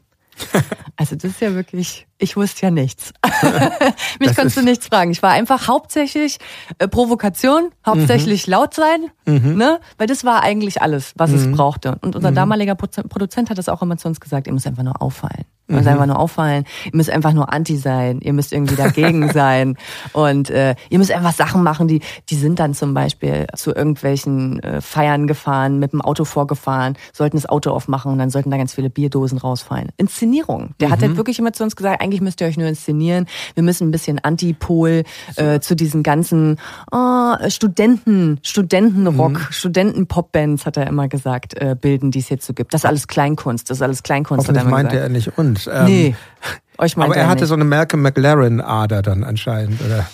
Ich weiß nicht, also für uns war das halt auch immer, dass wir gesagt haben, oh, weiß ich nicht, müssen wir das jetzt müssen unbedingt? Wir jetzt die Bier also ich weiß jetzt auch nicht. Kann ne? das nicht auch eine Fanta aber, sein? Ja, genau, aber nee, wir waren schon immer mhm. sehr, also wie man halt ist mit 19, wenn du Musik machen darfst. Mhm. Ey, das kann man sich nicht vorstellen, dieses Feeling, was wir damals hatten, als wir auf der Bühne stehen konnten und auch erst vor 200 Leuten. Es war unfassbar. Dieses mhm. Gefühl, wir hatten das Gefühl, Rockstars zu sein. Jetzt. Ja. Weißt du? Das war unfassbar. Ich, also ich weiß das noch wie heute. Ich krieg Gänsehaut, mhm. weil wir wollten eigentlich nur saufen und mhm. irgendwie Party machen. So, der Rest war scheißegal. Ist ja auch legitim. Ja, eben. Und, und ich höre es auch immer wieder, dass diese, ähm, das ist irgendwie eine Rebellion, dass wir eine Rebellion ausgestrahlt haben mit dem, was wir gemacht haben. Mit diesem lauten, aber trotzdem politischen, progressiven und so. Mhm. Ähm, und das ist natürlich heute zurückblickend, denke ich, oh Gott, wir waren so klein und haben eigentlich noch gar nichts gewusst und wir waren eigentlich nur am Saufen und wir hatten eigentlich noch nicht so viel Inhalt, wie die Leute in uns vielleicht reinprojiziert ja, muss halt, haben. Muss halt wachsen genau. einerseits, genau. aber es ist schon verrückt, dass man so ähm, durch die Alben, die man macht und auch jetzt die ganzen wenn es so alte Interviews auf YouTube äh, gibt, dass man auf diesen Prozess so zurückblicken kann. Mir ist es echt unangenehm. Ja? Also ich habe so viele Sachen gesagt, die so dumm waren. Das ist unfassbar. Also ich war mal, weil 2018 war ja unser letztes Konzert, also unsere letzten Konzerte. Und dann haben wir immer so ein Intro gemacht auf mhm. der Bühne und dafür habe ich dann irgendwie gesucht, ob ich in Interviews mal geile Sachen gesagt habe. Und ich war richtig enttäuscht. Ich dachte so, krass, ich habe wirklich keine geilen Sachen auch, gesagt. Das ist aber auch wirklich so eine Selbst... Äh, Psychoanalyse, ja, wenn man so, sich ja. da durch, durch alte, ähm, durch altes äh, Material mhm. wühlt dann, ne? Schlimm. Oder? es war schlimm, ja. Und ich musste dann einsehen, ja, ich war einfach sehr provokant. Es ging sehr viel um äh, Provokation. Heute denke ich natürlich, Provokation und Inhalt ist einfach nur Dummheit, leider. Deswegen würde ich auch damals sagen, es war halt einfach, ich war nicht woke. Ich mhm. war einfach noch ein bisschen dumm. Ja, Klein aber, und dumm. Das ist halt. Also es ist ja auch mein, ganz erfrischend, wenn mal was nicht Vogue ist. Also ja, heutzutage ja. finde ich das echt so zwanghaft teilweise. So ja. dieses ständige Bekennen müssen und ähm, ich finde es ja. Manch, ich würde es mir für heute manchmal wünschen, dass irgendwie ein bisschen Provokation um der Provokation willen. Nee. nee, wirklich nicht. Nee, es habe ich früher zu viel gemacht. Gut, ist, ja, das kann gut. ich dir sagen. Nein, nicht also, von dir, aber nee, von jungen so. Bands. Ja, ach so, okay. Nee, weiß ich nicht. Nee, also wenn man, wenn man da drin stehen bleibt, das mhm. ist ganz trist. Genau, das ist es halt. Weil stell dir das mal vor, du machst was, um zu provozieren ja. und dann gibst du ein Interview und es wird klar. Ja, ja okay, da ist auch nichts dahinter. Das ist doch glaub, schade. Aber ich glaube, so ein Prozess da durchzugehen, so ich wird das auch. Ich bin sehr dankbar dafür, also ja. dass, dass wir das so durchgemacht haben und dass wir auch mit unseren Aufgaben gewachsen sind. Mhm. Weil so sehe ich das irgendwie. Weil wir haben irgendwie ja. die, die, das gespürt auch, dass wir diese Aufgabe dann haben. Wenn mich früher mhm. jemand gefragt hat, ja, ähm, findest du, dass du ein Vorbild bist? Da habe ich immer gesagt, nee, also ich finde auch nicht, dass wir es sein müssen. Nee, weil da müssen die Eltern schon selber. Und heute würde ich sagen, ja. Ja. Also ich war so krasses Vorbild und ich bin Mhm. auch heute ein Vorbild und ich nehme diese Verantwortung gerne an. Das mit der Verantwortung, das ist irgendwas. Ich glaube, man muss das zu Anfang sogar ablehnen. Sonst ist es Ja, halt so es so? spießig, ja. Und dann Ach so, und, stimmt. und, und irgendwann, irgendwann kann man, irgendwann erkennt man es, irgendwann checkt man es dann. So, Ja. so glaube ich. So, Stimmt schon. ich kann natürlich nicht für andere sprechen, aber so, so würde ich das auch für mich auf jeden Fall sehen. Mhm. Ähm, euer Debütalbum erschien 2008 dann ins offene Messer, der Mhm. Titel, gleich bei Major, gleich bei Warner. Ja. Und ich hatte den Eindruck, dass die Plattenfirma da jede Menge Geld in die Vermarktung investiert. Ich, ich sah zumindest immer eure Plakate. Ich fand das total witzig, weil wir hatten damals das Album Kapitulation draußen. Das war so ein so leuchtgrüner Schrift. Mhm. Ja. Und ihr hattet auch dieses Leuchtgrün, war irgendwie die grün. Farbe der Saison, Ja, glaube ich. so. schon. Und ähm, da sah ich eine Verbindung auf jeden Fall. Ähm, mir ist auch aufgefallen, dass ich schon sehr früh sehr viel Social Media gemacht habe. Es gab diese Bandkamera auf Ja. YouTube und also viel, viel Aktivität. Ja. Und ähm, Weil wir einfach auch selber sehr aktiv waren und uns einfach Mhm. nur mitfilmen mussten. Das war kein großes Ding, weißt du? ich hatte auch das Gefühl, dass das mit äh, Spaß betrieben wird. Es Also, war mega geil. Also Ja. wir haben es geliebt, weil das Ja. damals eben noch nicht so ein Pressure war. Heutzutage ist es halt, du musst es machen, du Das musst es machen, ich. du musst TikTok machen, du musst Instagram machen, mach, Ja. mach Poste zweimal, dreimal am Tag, du musst richtig Content machen. Mhm. Früher, da haben sich die Leute so gefreut über diese Bandkamera. Wir haben eine Woche gefilmt, einfach, ey, na, öh, sag mal was Dummes Ja. und so. Wir haben es zusammengeschnitten und dann haben die Leute gefiebert, wann kommt Mhm. endlich die neue Bandkamera-Folge, die wir uns angucken können. Es war einfach kein Pressure. Man konnte machen, was man wollte und die Leute waren dankbar. Und heute ist so, wie, äh, du hast das nicht vom professionellen Fotografen jetzt hier machen lassen. Das ist einfach ein Handybild. Oh nee, das gucke ich mir nicht mehr. Das like ich nicht mehr, Leute. Also da muss hier schon mal richtig was kommen. Man hat immer das Gefühl, alles muss immer Inhalt haben. Du musst immer, am Tag musst du eigentlich so Texte schreiben, ellenlange Texte über dein Instagram. Du musst den Leuten Fragen stellen, du musst Reels machen, du musst ein Insta-Live und du, ne, du, da muss richtig was ins Rollen kommen. Früher war das einfach, waren die Leute über alles dankbar. Und das ist das, glaube ich, warum wir das so gemacht haben, weil es uns eben selber deswegen so Spaß gemacht hat. Ja, es hat sich schon krass verändert in diesen, äh, na wie viele Jahre? Du musst halt 14, ne? Content Creator sein. Egal was du machst. Du musst immer Content Creator sein jetzt. Und das ist schon was, geht mir richtig auf den Sack. Es geht mir richtig auf den Sack. Und ich sag's auch ganz ehrlich, wäre ich nur Privatperson und würde nichts in der Öffentlichkeit machen, ich würde niemals ein Foto hochladen. Wozu?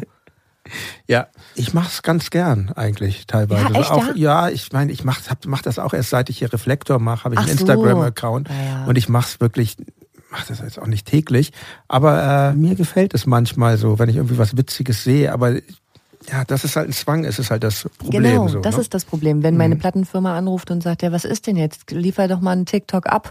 Dann denke ich immer, liefer du doch einen TikTok ab. weißt du?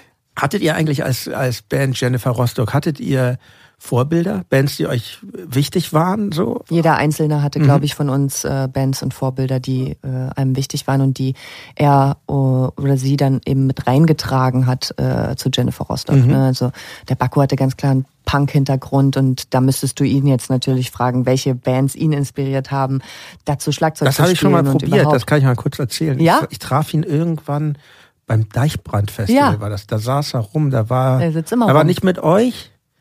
Auch nicht Mit mit, Kotzreiz? Oh. Nee, nee, irgendwas anderes noch. Kannte ich nicht. Der spielt ja in einigen Mhm. Bands. Und ich, ich lieb halt dieses Berlin-Lied von Kotzreiz. Und ich, Quatsch jetzt mal an, weil ich auch Wow, immer. wow. Herrlich ist das. Und ich bin ja so ein Deutsch-Punk-Fan und dachte, ähm, den laber ich jetzt an. Und der dachte, was will der denn? Ja. Also dachte, was will der Oberschüler denn jetzt von mir? Und ähm, aber ich konnte dann, glaube ich, ich hoffe, ich konnte dann durch mein äh, wirklich doch vorhandenes Deutsch-Punk-Wissen Glänzen. glänzen. Ja. Genau.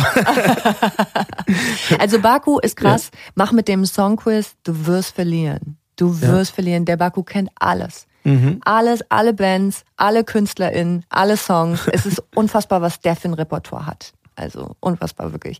Aber wie gesagt, so könntest du auch jeden anderen von Mhm. uns fragen. Wie gesagt, unser Basser, der Christoph, kommt eher aus dem Emo-Core, Hardcore.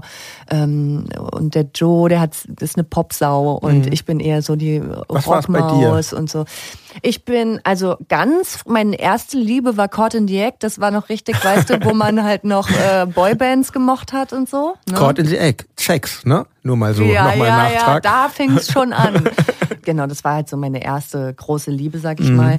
Und dann bin ich so zum Skateboardfahren äh, gekommen und Mhm. hab dann so alles, was man bei Tony Hawk Skater Pro im, im Hintergrund lief, äh, weißt du, da, das war so auf jeden Fall meins. Mhm. Ähm, und dann bin ich später so zu den Foo Fighters gekommen, war sehr lange Foo Fighters Fan, mhm. halt auch früher so bisschen mit den äh, äh, End, also als dann Kurt Cobain gestorben ist und Nirvana mhm. eigentlich tot war, kam es bei uns natürlich auf. Ne? und dann war ich natürlich total Nirvana-Fan und dann ja. bin ich auch irgendwie zu den Foo Fighters gekommen. Und genau, und so Limp Bizkit und mhm. sowas halt alles eigentlich. Also damit bin ich so aufgewachsen. Und mit Sängerin was? Dezidiert? Nee. Nee, gab's früher nicht. Ich mhm. habe das Gefühl, es gab gar keine Sängerin früher. Mhm. Und dann eher so Juliette and the Licks, die finde ich halt auf der Bühne Ach, Juliette Lewis. Ja, mhm. Juliette mhm. Lewis ist für mich auf jeden Fall äh, als Bühnenfrau, wow. Also, was die mhm. da so macht, geil. Ich finde auch Stimme mega. Pink ist für mich auch auf jeden Fall äh, ein Vorbild jetzt. Ich feiere nicht alle ihre Songs, aber mhm. so die Bühnenshow, die sie macht, äh, die Songs, die sie gemacht hat. Ist ja auch eine sehr engagierte Toll. Künstlerin. Super. Und Robin ist auch noch für mich so eine Künstlerin, die ja, durch diese, ich weiß nicht, androgyne Art, durch das, dass sie mhm. irgendwie auch irgendwie Themen angesprochen hat, die vielleicht so ein bisschen unkonventionell sind. Die hat auf der Bühne zwei SchlagzeugerInnen, was ich mhm. total mhm. toll finde. Ähm, ja, so diese Künstlerin würde ich jetzt nennen, aber das, mit dem bin ich nicht aufgewachsen, mhm. ne? Also, das ist dann, ist dann eher später gekommen, so, in dem, als man so 20 war. Mhm. Wir sprachen das ja schon an. Es gab ja damals viele viele dieser Bands Sängerinnen mit ja. männlichen Instrumentalisten. Ne? Absolut. Ne? Also gut, bei Wir sind Helden hat Judith Holofernes noch selbst Gitarre gespielt, mhm. aber sonst bei Silbermond, Juli ja. oder auch Guano Apes. Also ja. dieses Modell war schon sehr häufig so. Ja. Ähm, hat dich das eigentlich manchmal auch genervt, dass du nur mit Männern zusammen Musik machst? Ich wurde das auf jeden Fall mal häufig gefragt. Ne? Mhm. Und es ist so verrückt, weil wie ist es so mit Männern, mhm. mit Männern in der Band? Und wir haben das selber, wir haben nie darüber gesprochen und mhm. wir haben das auch nicht so wahrgenommen, mhm. weil wir eben alle uns woanders getroffen haben als im Geschlecht. Mhm. Also, weißt du? Mhm. Also ich wurde das ziemlich häufig gefragt und mir war es immer total egal. Mhm. Für mich hat das überhaupt nichts äh, zur Sache getan. Aber es war dann schon immer es war nervig, weil mhm. die Jungs wurden ja nie gefragt, wie ist es denn so ja. mit einer Frau? Ja. Und man so, na, wie ist das denn so mit den ja. Jungs jetzt? Nur mhm. mit den Jungs in der Band. Und ich dachte immer so, keine mhm. Ahnung.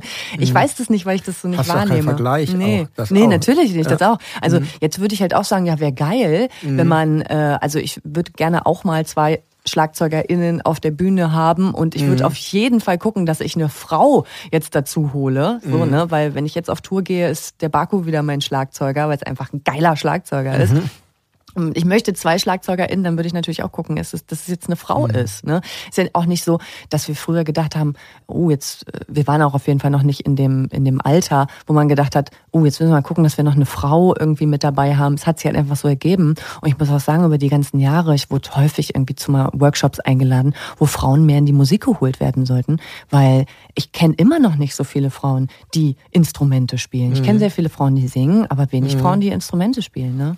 Du, du hast in einem Interview vor einiger Zeit gesagt, ich arbeite jetzt schon sehr lange in der Musikindustrie. Als wir angefangen haben, Musik zu machen, gab es noch sehr viele Mädels da draußen, die Musik gemacht haben und das ist irgendwie viel weniger geworden mit der Zeit.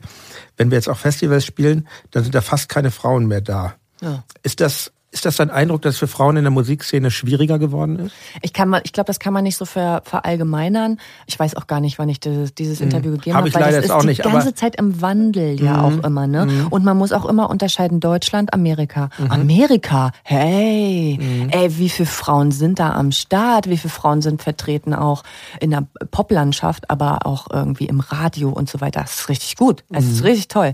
Und wenn ich immer auf Deutschland gucke, denke ich mal, hm, oh, Schade, ist bei uns noch ja. nicht so richtig angekommen. Und jetzt haben wir viel mehr Frauen, weil gerade jetzt äh, Hip-Hop natürlich auch so äh, Mainstream ist seit ein paar Jahren. Mhm. Und da sind jetzt sehr viele Female-Rapper äh, dazugekommen, äh, was Aber ich total super lange, finde. So, nee, auch noch nicht lange. Und das ist eben immer die ganze und, Zeit im Wandel. Also, und ich habe auch das Gefühl, sie haben es sie haben's schwerer. Also das will ich ja, im Hip-Hop. Ja auf jeden Fall. Das ich hatte krass. jetzt zum Beispiel mal Haiti, die halte ja. ich für eine der talentiertesten. Sicher auch schwierig so, aber. Schwierig ist sie auch, ja. ja aber, auch, aber trotzdem, sie ist echt underrated, ja, finde ich. Und, ähm, ich finde es krass bei Shirin David, weil ich habe neulich mhm. geguckt und denkst so, Shirin David ist ja die Frau hier bei uns, mhm. gerade in Deutschland. Keiner kommt an der vorbei. So. Und dann habe ich mal geguckt und dann denke ich so, was? Die hat nur knapp über eine Million Hörer? Das mhm. kann doch nicht sein.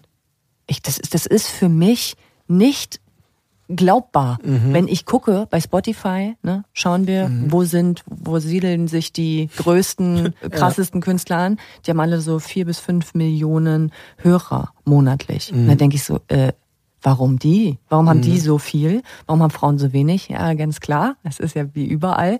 Podcasts mit Frauen werden von viel mehr Frauen gehört als von Männern.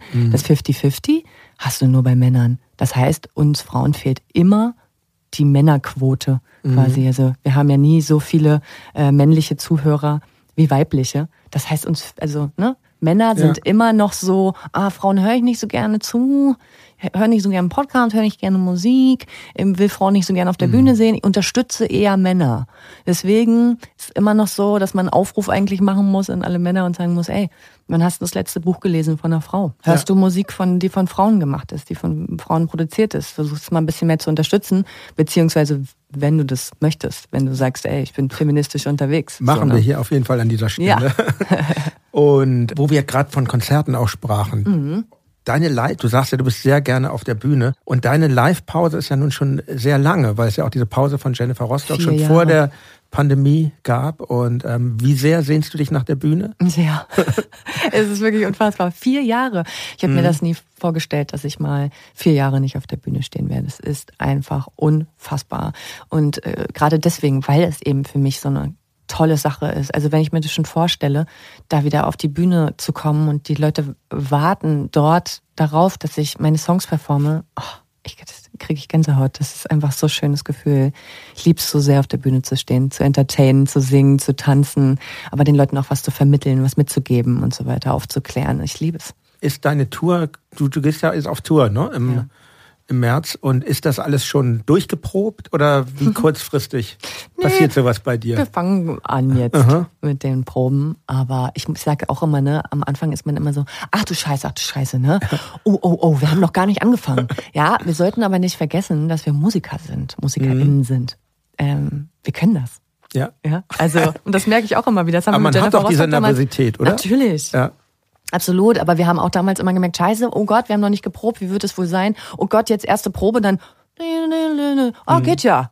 Ah ja, super, war ja eine to- tolle erste Probe. Ja, weil wir das können, weil wir MusikerInnen sind. Und kannst du schon verraten, in welcher Besetzung? Du hast jetzt gesagt, Baku ist als Schlagzeuger dabei. Mhm. Genau. Und Und Elmar Weiland ist dabei, der hat jetzt die letzten Jahre bei Jennifer Rostock auch Gitarre gespielt, weil unser Gitarrist, der Alex, äh, Vater geworden ist, ist jetzt dreifacher Vater innerhalb Dreifach? Kürze- ja, ist Wahnsinn.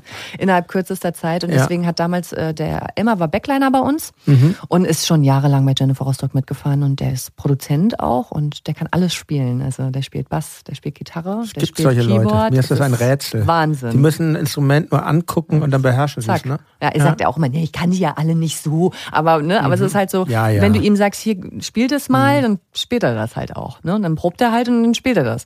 Deswegen habe ich ihn noch mit dabei. Also ich Mhm. habe zwei Musiker auf der Bühne. Für mich war Schlagzeuger sehr wichtig. Ähm, also Baku einfach sehr Mhm. wichtig. Ich brauche diese, ach, dieses heroische, laute Schlagzeug, das einfach, das pumpt. Es pumpt ja auf Mhm. der Bühne. Du merkst es einfach auf der Bühne, wo du stehst, wenn es eine kleine Bühne ist, die vibriert. Ich brauche das. Ich brauche das Schlagzeug. Also ohne wäre für mich nicht in Frage gekommen. Und wie gesagt, Elmar wird dann äh, in jedem Song das spielen, was das Hauptelement Mhm. ist. Und natürlich kommt dann halt auch ein bisschen aus der Konserve. Es ist vollkommen klar. Aber das ist überall so. Ich weiß nicht, äh, ob die nicht. Leute das wissen. Nee, bei euch nicht. Wirklich nee, nicht. Nee. Wir Aber, haben aber ein Klick kommt schon noch, oder? Nee, wir haben nicht mal In-Ear. Was? Ja, Echt oldschool. nicht? Junge, das könnte ich nicht mehr. Kein In-Ear, keine Ohrstöpsel. Oh mein So Gott, du machst dir doch alles kaputt dann. das. Machst Ich habe jahrelang kaputt. mit Ohrstöpseln gespielt, aber jetzt hatten wir nicht so viele Konzerte. Habe ich es mir erstmal wieder abgewöhnt und ähm, nächste Saison mache ich es aber wieder. Okay. Also aber unsere. Gitarristen nie. Rick und Dirk Nein. Oh, noch nie ein Ohrstöpsel im Ohr gehabt. Arne, unser Schlagzeuger, immer natürlich. Ja. Nee, aber wir machen wirklich keine Einspielung. Aber du, Ey, das, könnte, Ich- das wäre bei unserer Musik es- nicht ja, gegangen. das geht ja bei beim Album wie deinem. Nee. Ist es schwierig. Nee, ich will das auf jeden Fall Mhm. wirklich ein bisschen liveiger machen, ein bisschen echter machen, ne? Aber trotzdem mit zwei Musikern, da, da bräuchte ich dann fünf auf der Bühne. Mhm. Das ist für so eine kleine Tour nicht möglich. Du stehst auf der Bühne, kannst dich keinen Zentimeter bewegen. Äh, da habe ich nicht so Bock drauf. So. Mhm. Und ähm, ich liebe so eine Dreierkonstellation, finde ich immer auch schon ziemlich geil, muss ich sagen. Trio ist super. Mega.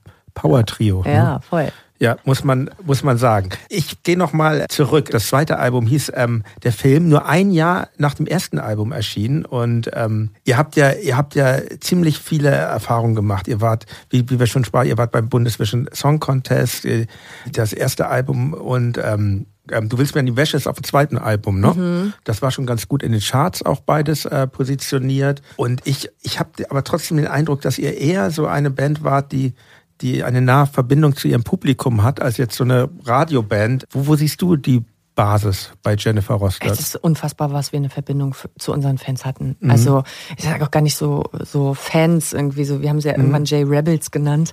ähm, es ist krass, also habe ich heute noch. Wir kennen sehr, sehr viele Leute persönlich, die auf unsere Konzerte kommen, weil sie eben immer wieder gekommen sind über mhm. die ganzen Jahre.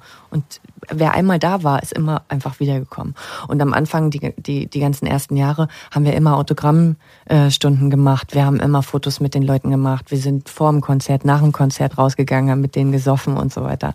Und ich sage auch immer, wir haben jeden Fan irgendwie von der Bühne einzeln abgeholt. So. Und äh, deswegen ist es auch, das ist krass. Also die Fanliebe bei Jennifer Rostock war auch immer crazy. Also die, die Leute haben uns immer unterstützt mhm. und waren immer da, haben alles geteilt, waren Feuer und Flamme für jedes Album. Und die haben, da gab's nichts, ne? Die sagen halt auch immer auf euren Konzerten, weil wir uns kennengelernt, es war immer total schön, es war super familiär, es war eine ganz tolle Stimmung auf Jennifer Rostock Konzerten, gar nicht aggressiv, alle waren so, weißt du, da wurde gepokt und dann wurde sich aufgehoben, mhm. wenn jemand hingefallen ist und so weiter. Das sagen die auch immer wieder.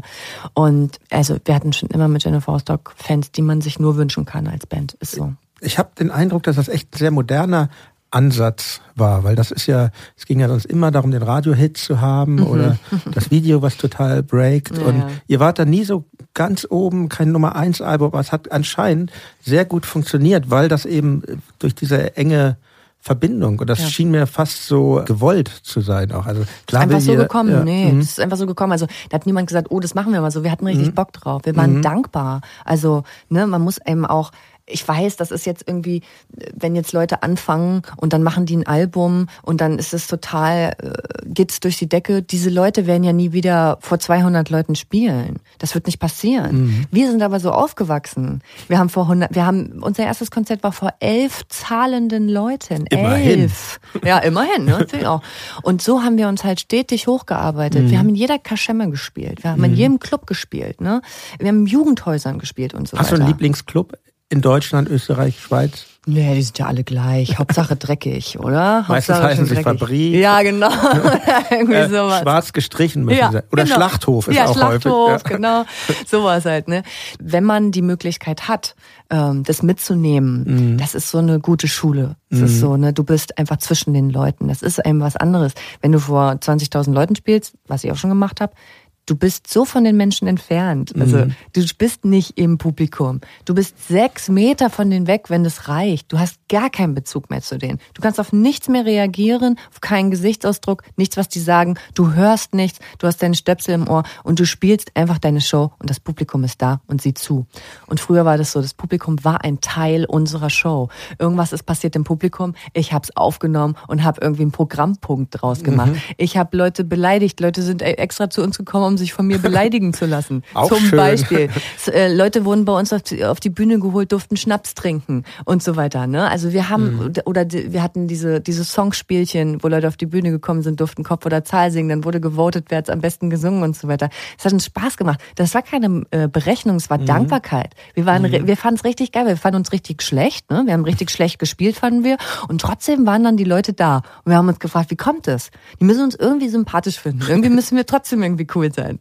Ne? Aber das ist, war nie Berechnung. Es ist einfach mhm. so gekommen und ich bin heute noch sehr, sehr dankbar. Ich schreibe mit sehr, sehr vielen Leuten noch, die von Jennifer Rostock jetzt auch zu Jen Ivar rübergekommen sind. Und die freuen sich alle so sehr, sich auch mal wiederzusehen auf Konzerten. Ne? Und sagen so, ey, ich habe schon richtig so ein Feeling, bei mir kribbelt schon richtig, weil ich denke, ey, das ist bestimmt das Gleiche wie damals. Wir gehen mhm. so hin, wir treffen uns alle wieder und es wird voll geil. Ne? Und mir, mir war nie wichtig, wie weit hoch wie wir mit Jennifer Rostock kommen. Uns war nie wichtig, den Radiosong zu machen, sondern Mhm. uns war immer wichtig, einen Song mit Haltung rauszubringen, den Leuten was zu geben, äh, ein Video zu machen, das uns Spaß macht. Das, also einfach zu machen, was uns Spaß macht und dann zu gucken, irgendwie gefällt's den Leuten. Aber Videodrehs sind schon auch sehr äh, zeitraubend, sag Ja, ich mal. absolut. Na, vor allen Dingen für mich auf jeden Fall. Ja. Weil ich musste ja immer, die Jungs immer so, ja, hier kurz meine Szene mit dir. Ja, super, kannst wieder weg, Jennifer. Echt, beim Thema Videodreh liebe ich es, kein Sänger zu sein. Ja. Ähm, So ist es. Guck mal, und was ist jetzt, ne? Jetzt habe ich noch nicht mal mehr die Jungs. Jetzt muss ich durchgängig durchpowern, du. selber schuld, ne? Ja, selber schuld. Also 2011 erschien dann euer drittes Album mit Haut und Haar. Mhm. Ein kleines Zitat, keine Uhr, nur das Ticken im Ohr, das den Takt verliert. Ich glaube, mein Ohr geht vor. Sehr schöne, sehr schönes Bild, finde ich. Ähm, also aus dem Song Mein Mikrofon. Schöner Mhm. Pop-Hit. Ich, ihr habt mit einem amerikanischen Produzenten aufgenommen. Chris Badami, erwähntest du vorhin schon, in den USA. Zweiteilige Frage. Mhm. Wie kam es dazu und wie sehr wandelt sich, du meinst, meinst ja, Jennifer Rostock ist im Proberaum entstanden, aber trotzdem, man entscheidet sich dann für jemanden bestimmten, wie in dem Fall, man geht sogar, fährt sogar nach Amerika. Yes. Wie sehr wandelt sich eure Musik durch die Produktion? Also es ist so, dass wir vorher immer schon gesagt haben, irgendwie brauchen wir was Härteres von der Produktion. Das muss irgendwie ein bisschen mehr klingen wie die ganzen Bands irgendwie, die die Boys dann halt so geil fanden, die ein bisschen mehr in diesem Hardcore-Bereich auch drinne sind oder wie sich Rock in Amerika anhört. Fett. So eine fette Produktion hast du in Deutschland nicht gefunden. Wir wussten nicht, zu wem wir da gehen sollten. Es ist echt so. Wir haben lange überlegt, wenn man guckt, okay, was, äh, woher, wo machen die das? Ach, da, hm, naja, wo machen die, ah, nee, das ist auch nicht so richtig. Weißt du, also wir haben nie irgendwie so Referenzbands, MusikerInnen gehabt, wo wir gesagt hätten, das ist es. Aus Deutschland. Sondern halt immer nur amerikanische Bands und dann haben wir gesehen, okay, Chris Badami und später auch unser zweiter Produzent in Amerika, die haben ja schon äh, mit Hardcore-Bands zusammengearbeitet und das war genau das eigentlich, was wir machen wollten. Und dann haben wir gesagt, au, das ist bestimmt zu teuer, das kann man bestimmt nicht machen. Oh, müssen wir mal, ne? Und dann haben wir die angeschrieben und dann war es so, ja, nö, könnt ihr bei uns hier übernachten, kostet so und so viel und waren so, äh, so wenig haben wir noch niemals ausgegeben hier Ja. in Deutschland. Das war krass. Sogar nicht mit Verpflegung und Flügen und allem drum und dran. Es war bezahlbar. Also haben wir das getan, weil wir es fucking nochmal konnten. Ja, und das hat uns sehr, sehr viel gebracht für unseren Sound. Also äh, Chris Badami war schon echt ein Schub, aber man muss sagen, wir haben es dann nach zwei Alben ein bisschen, als ein bisschen künstlich empfunden, weil das dann, du spielst dann die Gitarre, dann doppelst du nicht einmal, du doppelst sie nicht zweimal, du doppelst sie dreimal, dann spielst du noch das Keyboard, dann wird das auch tausendmal gedoppelt, es wird gelayert, der Gesang muss immer zweite Stimme, dritte Stimme, vierte Stimme. machen und es war eine Soundwand, ja, die aber halt dann auch dadurch ein bisschen gematscht klang. Mhm. Äh, und dann haben wir uns nachher dafür entschieden, das dann doch ein bisschen anders zu Irgendwann machen. verliert es auch wieder Power. Genau, Dann, ne? irgendwann verliert es auch wieder Power. Wir wollten das Ganze ein bisschen runterbrechen, nicht Mhm. immer diese ganze Doppelungen machen und vielleicht auch mal einen Gesang so lassen, wie er ist, mal an, auch nicht einen Gesang doppeln. Mhm. Warum nicht? Einfach reingeschrien, los geht's, ja! so, ne? Und deswegen äh, haben wir dann nachher nochmal gewechselt zu einem anderen Produzenten. Aber generell muss ich sagen, hat es schon sehr, sehr viel für unsere Musik gemacht und auch für das Gefühl, weil vorher einfach, muss man sagen, also gerade das zweite Album, schrecklich. Schrecklich. Wie schrecklich? Produktion. Ja, Schreckliche Produktion zu ambitioniert. Oh, einfach nicht gut. Also Mhm. hat Jennifer Rostock am, am äh, schlechtesten repräsentiert, Mhm. das zweite Album. Aber wir hatten auch sehr viele Struggles beim zweiten Album, das muss man einfach wissen. Dann wollte die Plattenfirma wollte sehr, sehr viel. Ne, man ist dann so, ja los, jetzt wird's poppig. Und wir so, ah nein, nein, nein. Und so, und das war immer so ein kleiner Kampf auch. Das ist, ähm, das sagst du genau an der richtigen Stelle. Da komme ich nämlich zu einem vierten Album, Schlaflos, aus dem Jahr 2014, ähm, wieder von Chris Badami produziert. Da ist der sehr tolle Song KBAG drauf, Mhm. Ja. wo ja auch sowas äh, thematisiert wird. Äh, ich zitiere nochmal. Wir brauchen eine Hook, die jeden gleich berührt. Und wir brauchen einen Text, den jeder gleich kapiert. Und wir brauchen einen Sound, der im Radio funktioniert. Und dazu eine Fanbase, die kräftig konsumiert. Wir brauchen eine Corporate Identity, einen Look und die passende Anatomie. Wir brauchen einen Hit, der die Miete finanziert. Und wo kriegen wir ein Feature her, Das das keinen keinen interessiert. interessiert? Sehr, wir sehr, hatten auch Feature dabei, die keinen interessiert haben, so ist nicht. sehr schön finde ich das. Und ähm, bist, meine Frage, die sich daran anschließt, bist du im Musikbusiness oft mit Fantasielosigkeit konfrontiert worden? Ich persönlich, Ja, also ihr in der Arbeit mit der, mit der Band, weil du auch vorhin erwähntest, dass es schwierig war beim zweiten Album und so und dass dieser Song ist ja auch sehr bisschen sarkastisch, sage ich mal. Naja, aber das ist ja genau das, was die Musikindustrie von einem verlangt. Ne? Das Mhm. ist halt immer so und das hat sich nicht geändert. Es ändert sich einfach nicht. Ne? Ich finde halt, ganz oft ist es so, dass verlangt wird, dass äh, Kunst gemacht wird für Konsumenten. Aber das möchte ich nicht. Ich möchte keine Kunst. Ich meine Kunst ist nicht für die Konsumenten. Meine Kunst ist für mich. Und das ist das, was zählt. Ich Und glaube auch äh, im Übrigen, dass nur diese Kunst funktioniert. ja, also ich glaube auch das so, ist, dass leider ist es nicht so. Aber ja, meinst du nicht? Nee. Ich im Endeffekt schon, wenn man es so. Naja, aber gut. Ja, also ich, Ja. ich glaube, dass viel Schlager gemacht wird, zum Beispiel für Konsumenten und das funktioniert. Also es gibt viele Sachen, die Mhm. Funktionieren, die ja. für Konsumenten gemacht sind. Aber ähm, und natürlich, äh, eine Plattenfirma steckt Geld in einen rein und die wollen dann natürlich, die sind auf der Suche nach dem nächsten Hit und so. Diesen Song wollte Mhm. niemand rausbringen. Unsere Plattenfirma hat gesagt, nee, nein, auf gar keinen Fall. Dann haben wir gesagt, ja, gut, dann bezahlen wir es selber. Dann haben wir selber Geld in die Hand genommen, haben es selber released und haben ein eigenes Video dazu gemacht, was eins der Videos ist, die am meisten geklickt ist von uns. So, das ist es. So, und damit ist halt auch so ein bisschen ein Finger gezeigt worden. So ein bisschen Finger an, was müsst ihr immer, was ist ein Hit und was äh, brauchen wir, damit es ein Hit wird. Ne? Und wir haben, das ist halt witzig, ne? man ist ja bei einer Plattenfirma und genau das, was die einen sagen, das prangert man halt an und dann wird das halt irgendwie ein Hit. Das ist schon witzig. Finde ich auch. Und wenn du gerade sagst, meist geklickt, da komme ich zu einem weiteren Thema noch. Im August 2016, kurz vor den Landtagswahlen in Mecklenburg-Vorpommern, ging ein Song von euch äh, viral, also sehr häufig geklickt, den du mit eurem Keyboarder, mit Joe, im Wohnzimmer aufgenommen hast. Der heißt ähm, Wählt die AfD. Ich zitiere hier nochmal. Willst du eine Partei, die ihre Wähler manipuliert? Dann wähl die AfD, wähl die AfD, die deren Ängste instrumentalisiert, dann wähl die AfD, wähl die AfD. Eine Religion als Feindbild, rechter Terror und was weiß ich. Das alles riecht verdammt nochmal nach 1933 ein, wie ich finde, sehr kluger Text, der auf den Punkt bringt, welche rechtsextreme und auch rechtslibertäre Umgestaltung diese Partei im Schilde führt. Ich finde, dieser Text ist meilenweit von dem stumpfen Nazis rausgestus, den man aus der Punk-Szene kennt, der auch völlig okay ist, äh, entfernt. Glaubst du, dass es Menschen gibt, die man durch politische Texte wie diese zum Überdenken ihrer Meinung bewegen kann?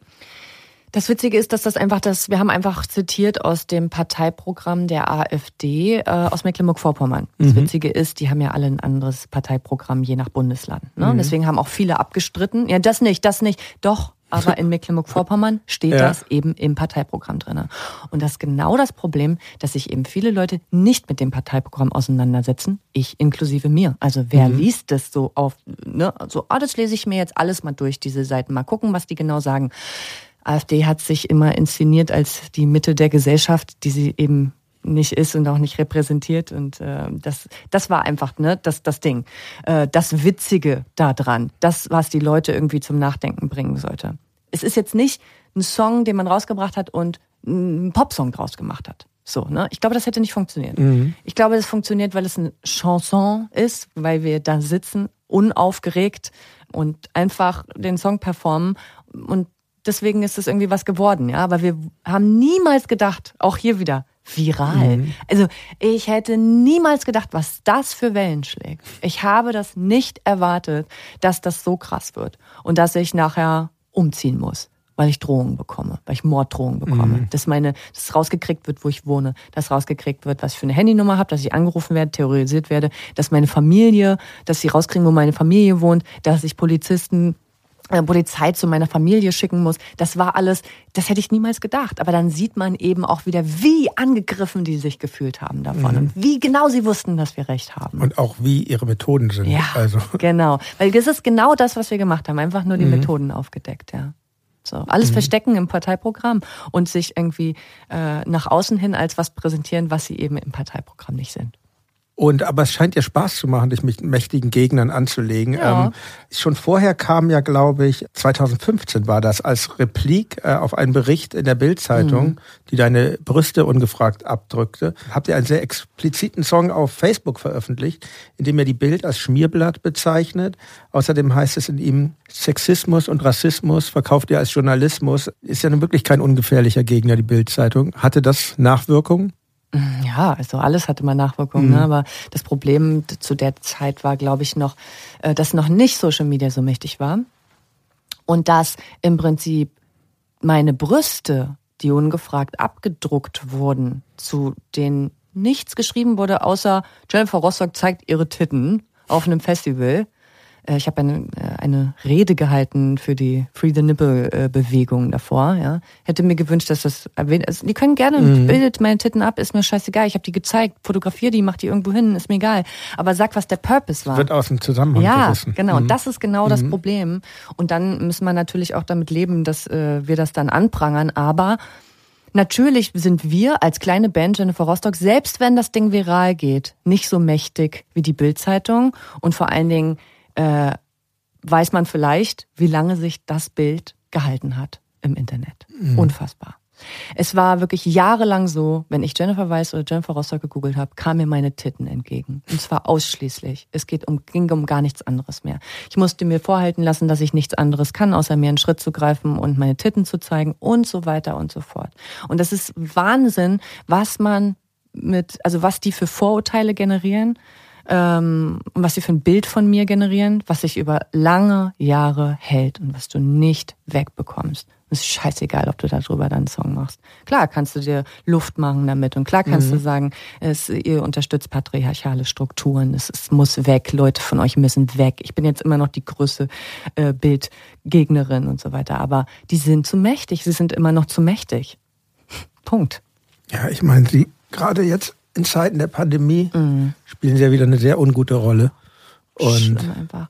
Also diese ganzen Strukturen müssen aufgedeckt werden. Ich meine, das ist ja jetzt, äh, Gott sei Dank, sind wir ja jetzt schon ziemlich weit, muss ich sagen, diesem ganzen Reichelt-Ding, dass auch amerikanische Presse sich dem annimmt und sagt, okay, New York Times, ey, so ist es gewesen, alle haben den gedeckt und so weiter. Also für super, endlich, danke, sind wir an diesem Punkt, wo darüber gesprochen wird. Ne?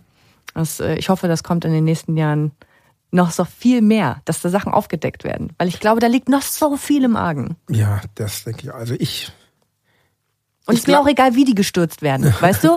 Weil, ähm, also ob es um darum geht, was sie schreiben, um äh, rassistische, sexistische Scheiße, die halt einfach Zwietracht und Spaltung schürt, ja, oder ob es um die Strukturen geht, äh, die die Bildzeitung hat und so weiter. Also ist mir egal, warum. Es gibt genug Scheiße.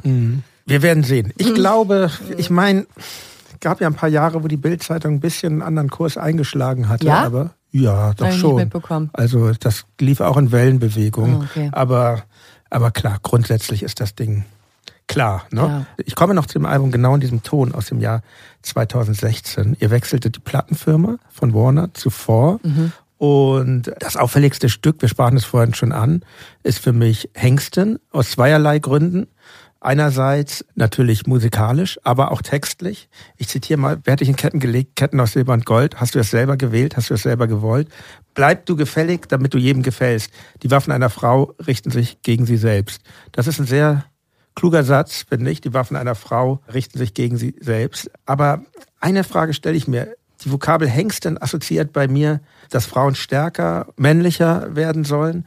Wäre, wäre es nicht eigentlich sinnvoller, wenn es Männern gestattet würde, weicher und weiblicher zu sein? Absolut. In beide Richtungen. Mhm. Aber hier auch wieder, es ist Kunst, die wir machen. Es ist eine, Musik ist eine Kunstform. Hier ist ein Wort gefunden worden, was ich ziemlich stark fand. Ich bin da drauf gekommen, Mhm. als wir im Auto irgendwo hingefahren sind und meinte so, boah, Hengstin, warum gibt's das nicht als Wort, so, ne? Potente Hengste gibt's so, Mhm. ne? Aber die potenten Frauen, die, die sind Stuten, so, ne? Und es ist immer diese Unterwürfigkeit, ähm, und deswegen ist es entstanden, ne? Das ist, das ist hier wie immer, ne? Klar kann man irgendwie sagen, ja, müsste es nicht so und so sein, müsste es nicht so und so sein. Ja, auf jeden Fall. Gerne, gerne, gerne, weil es ist ja immer, also Feminismus ist ja für, ist für alle da. Männer sind vielleicht noch viel mehr davon betroffen, weil sie eben nicht weich sein dürfen, keine Gefühle zeigen dürfen. Du hast schon recht. Äh, Jeder sollte auf seinem Segment arbeiten. Eben. Ne? Also wo, wo soll ich hin? Ne? Ich, will, ich will natürlich, ich bin eine Frau. Also ich kann, äh, ich möchte von mir ausgehen bei diesem Song. Und dann sage ich natürlich, nehme ich ein, ein, ein Bild ne, und sage, ich bin die Hengstin. Natürlich hat das sehr viel mehr Facetten. Ne? Und ich bin auch nicht mehr, muss auch sagen, wir haben auch sehr, sehr, sehr viel Kritik bekommen für äh, das Video, was ich heute absolut sehe. Und ich würde das heute, das, das Video auch ganz anders machen. Und das wurde auch Weil dann, es so körperbetont ist. es oder? wurde missverstanden. Es ist einfach, oder wir haben es nicht richtig gezeigt. Ne? Also erstmal, äh, ich hatte... Ich glaube tatsächlich, Entschuldigung, wenn ich dich unterbreche, ich glaube tatsächlich, das ist das Video, was dieses, was diese Assoziation, diese Frage bei mir ausgelöst hat, weil es wirkt halt sehr hart. Auf Ja. mich. So, weißt du, soll natürlich auch so, aber Entschuldigung, ich habe dich unterbrochen. Ja, easy, kein Problem. Also erstmal ist das Problem, dass ich Braids habe äh, in dem Video. Es ist natürlich Cultural Appropriation, dass ich vorher nicht gesehen habe. Ja, ich habe immer gesagt, ah, es ist ein Haar, es ist ein Haarstyle, Hairstyle und so weiter. Das kann ich ja wohl. Nein, kann ich nicht. Da bin ich ja heute auch auf einem klaren Standpunkt, dass ich das nie wieder machen würde. Und das ist mir sehr unangenehm, wenn ich das heute sehe, weil das eben irgendwie eine Jennifer ist aus einer Zeit, die halt einfach noch nicht viel dazugelernt hatte irgendwie und da irgendwie auf, auf dem Stand einfach noch nicht war. Aber es ist halt so. Wir lernen alle ständig dazu die ganze Zeit. Dazu kommt auch noch, dass wir dafür eine Kampagne gemacht haben, wo wir ähm, verschiedene Frauen mit dazu geholt wurden, die in Berufen arbeiten, die männerdominiert sind. Und wir, glaube ich, 40 äh, schwarze Frauen äh, angefragt haben in verschiedensten Berufen, aber keine schwarze Frau zugesagt hat. Und deswegen hatten wir keine schwarze Frau dabei. Wo ich heute sage, wir hätten es nicht drehen sollen ohne schwarze Frau, weil es eben um Repräsentation geht. Und das ist das absolut Wichtigste, ne? weil darum geht's in dem Song ja nun mal. Ne? Und das haben wir außer Acht gelassen und da, da bin ich heute auch so, das war dumm. Und jetzt das letzte Bild. Ja, äh, wir haben, glaube ich, das Video hat so viel gekostet wie kein anderes Video davor, weil wir eine Stute, jetzt muss ich den Begriff sagen, äh, geholt haben, ein echtes Pferd geholt haben und meinen Oberkörper darauf montiert haben. Und wir dachten, das ist ein krasses Bild. Boah, das ist ein krasses Bild. Niemals ist dieses Bild irgendwo aufgetaucht. Das hat niemanden interessiert. Das, was jeden interessiert hat, war, dass ich komplett nackt war in dem Video. Wir haben eine Optik benutzt, die äh, meinen Körper verzerrt hat. Ja, also ich hatte diese langen Beine und so und es war alles so ein bisschen Fischei-mäßig. Und es sollte eigentlich das verzerrte Bild darstellen, das wir manchmal von uns selber haben, aber das halt auch irgendwie in Social Media halt immer dargestellt wird. So ein Idealbild, ja. Zu theoretisch gedacht, Zu theoretisch gedacht, muss man sagen. Ja. Und dann so, ja. die Alte wollte wieder nur nackt sein. Ja, schade. Hätte ich, hätten wir dran denken müssen. Aber das war nicht die Intention, die wir hatten, mich mal wieder nackt zu zeigen. So. Wie, mh, wie schwierig findest du dich eigentlich durch diesen ganzen Dschungel, von dem, wenn man politisch ist, was man, was man tut, was man nicht tut, zu lavieren, sage ich mal. Also mir geht das mit Tokotronic so, wir kriegen wahnsinnig viele Anfragen. Wir machen eigentlich immer immer weniger. Inzwischen wir suchen uns die Sachen sehr genau aus, so haben, Kenn ich. aber weil man weiß ja teilweise auch, also es ist schwierig, finde ich. Zum Beispiel mir ist eine Sache aufgefallen. Ich erlaube es mir zu sagen.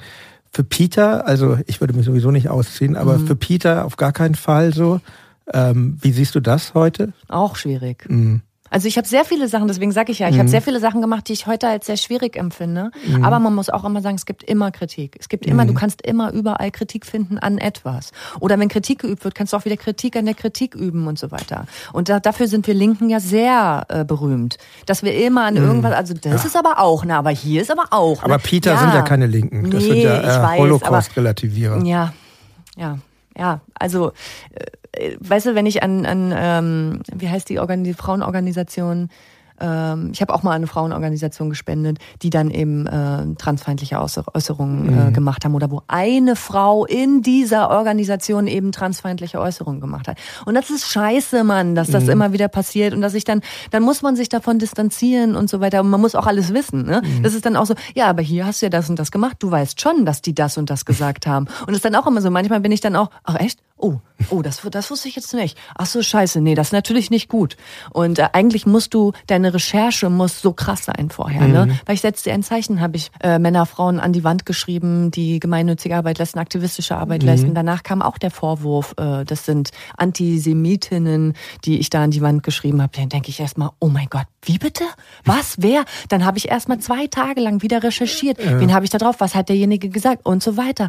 Ey, das ist krass. Es ist krass und man will immer das Richtige machen, ne? Man will immer das Richtige machen, man will, dass man sich selber auch irgendwie so repräsentiert fühlt, wie man sich selber irgendwie sieht, aber das ist nicht möglich. Aber ich muss auch sagen, man merkt dir und dem, wie du das tust, sehr klar an, dass du dir da viel Arbeit mitmachst und das äh, auch sehr ernst nimmst, weil es gibt ja auch, gibt oft den Fall, dass Leute irgendwo, ja, unterschreibe ich da und so und dann, das ist, glaube ich, anders bei dir und Ja. auch bei Jennifer Rostock.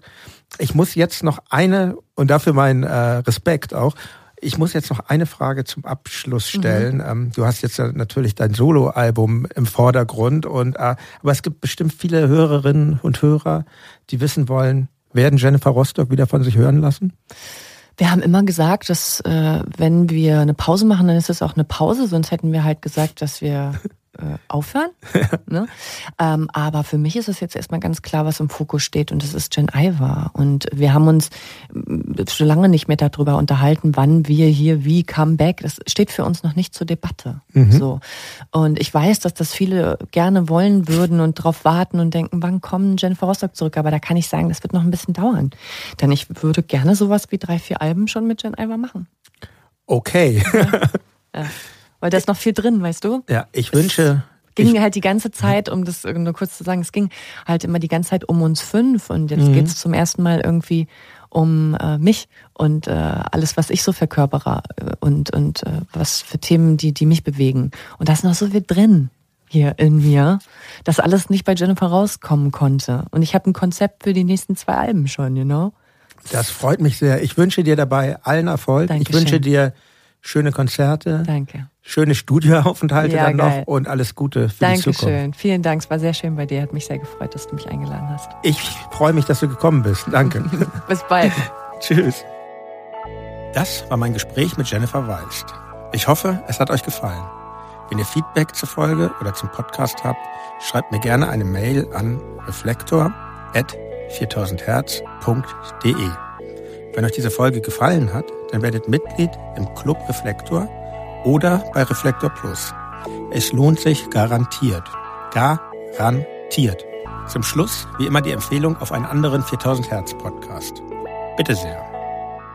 Hallo, Christian Konradi hier vom Weißt du's schon Podcast. Ein Hörrätsel. Für kleine und große. Ich produziere diese kleinen bunten Hörrätsel für Menschen ab drei das Tier, das wir suchen, hat nur einen Fuß und kann nicht einmal hüpfen. Angefangen habe ich damit eigentlich aus purem Eigennutz. Als mein Sohn nämlich anfing, sich für Audio zu interessieren, habe ich gemerkt, dass es tatsächlich eher wenige Inhalte gibt, die auch kleinkindgerecht sind und dazu auch noch Erwachsenen Spaß machen. Das Tier, das wir suchen, ist größer als du, wenn es seine Arme ausstreckt. Deshalb habe ich irgendwann angefangen, kleine Hörrätsel für meinen dreijährigen Sohn zu produzieren, was dann relativ schnell dazu führte, dass er mich fast jeden Tag gefragt hat, ob ich wieder ein neues Rätsel machen kann. Das Tier, das wir suchen, ist so alt wie ein Dinosaurier. Diese Hörrätsel haben sich dann nach und nach im Bekannten- und Freundeskreis verteilt. Zurück kam ziemlich gutes Feedback und da war dann der Schritt zum Podcast auch gar nicht mehr so groß. Anders als wir Menschen kann unser Tier schon laufen, wenn es auf die Welt kommt. Und das, obwohl es nur einen Zeh an jedem Fuß hat. Und jetzt viel Spaß beim Hören.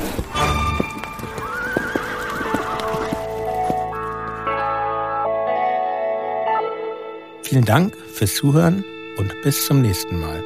Euer Jan Müller.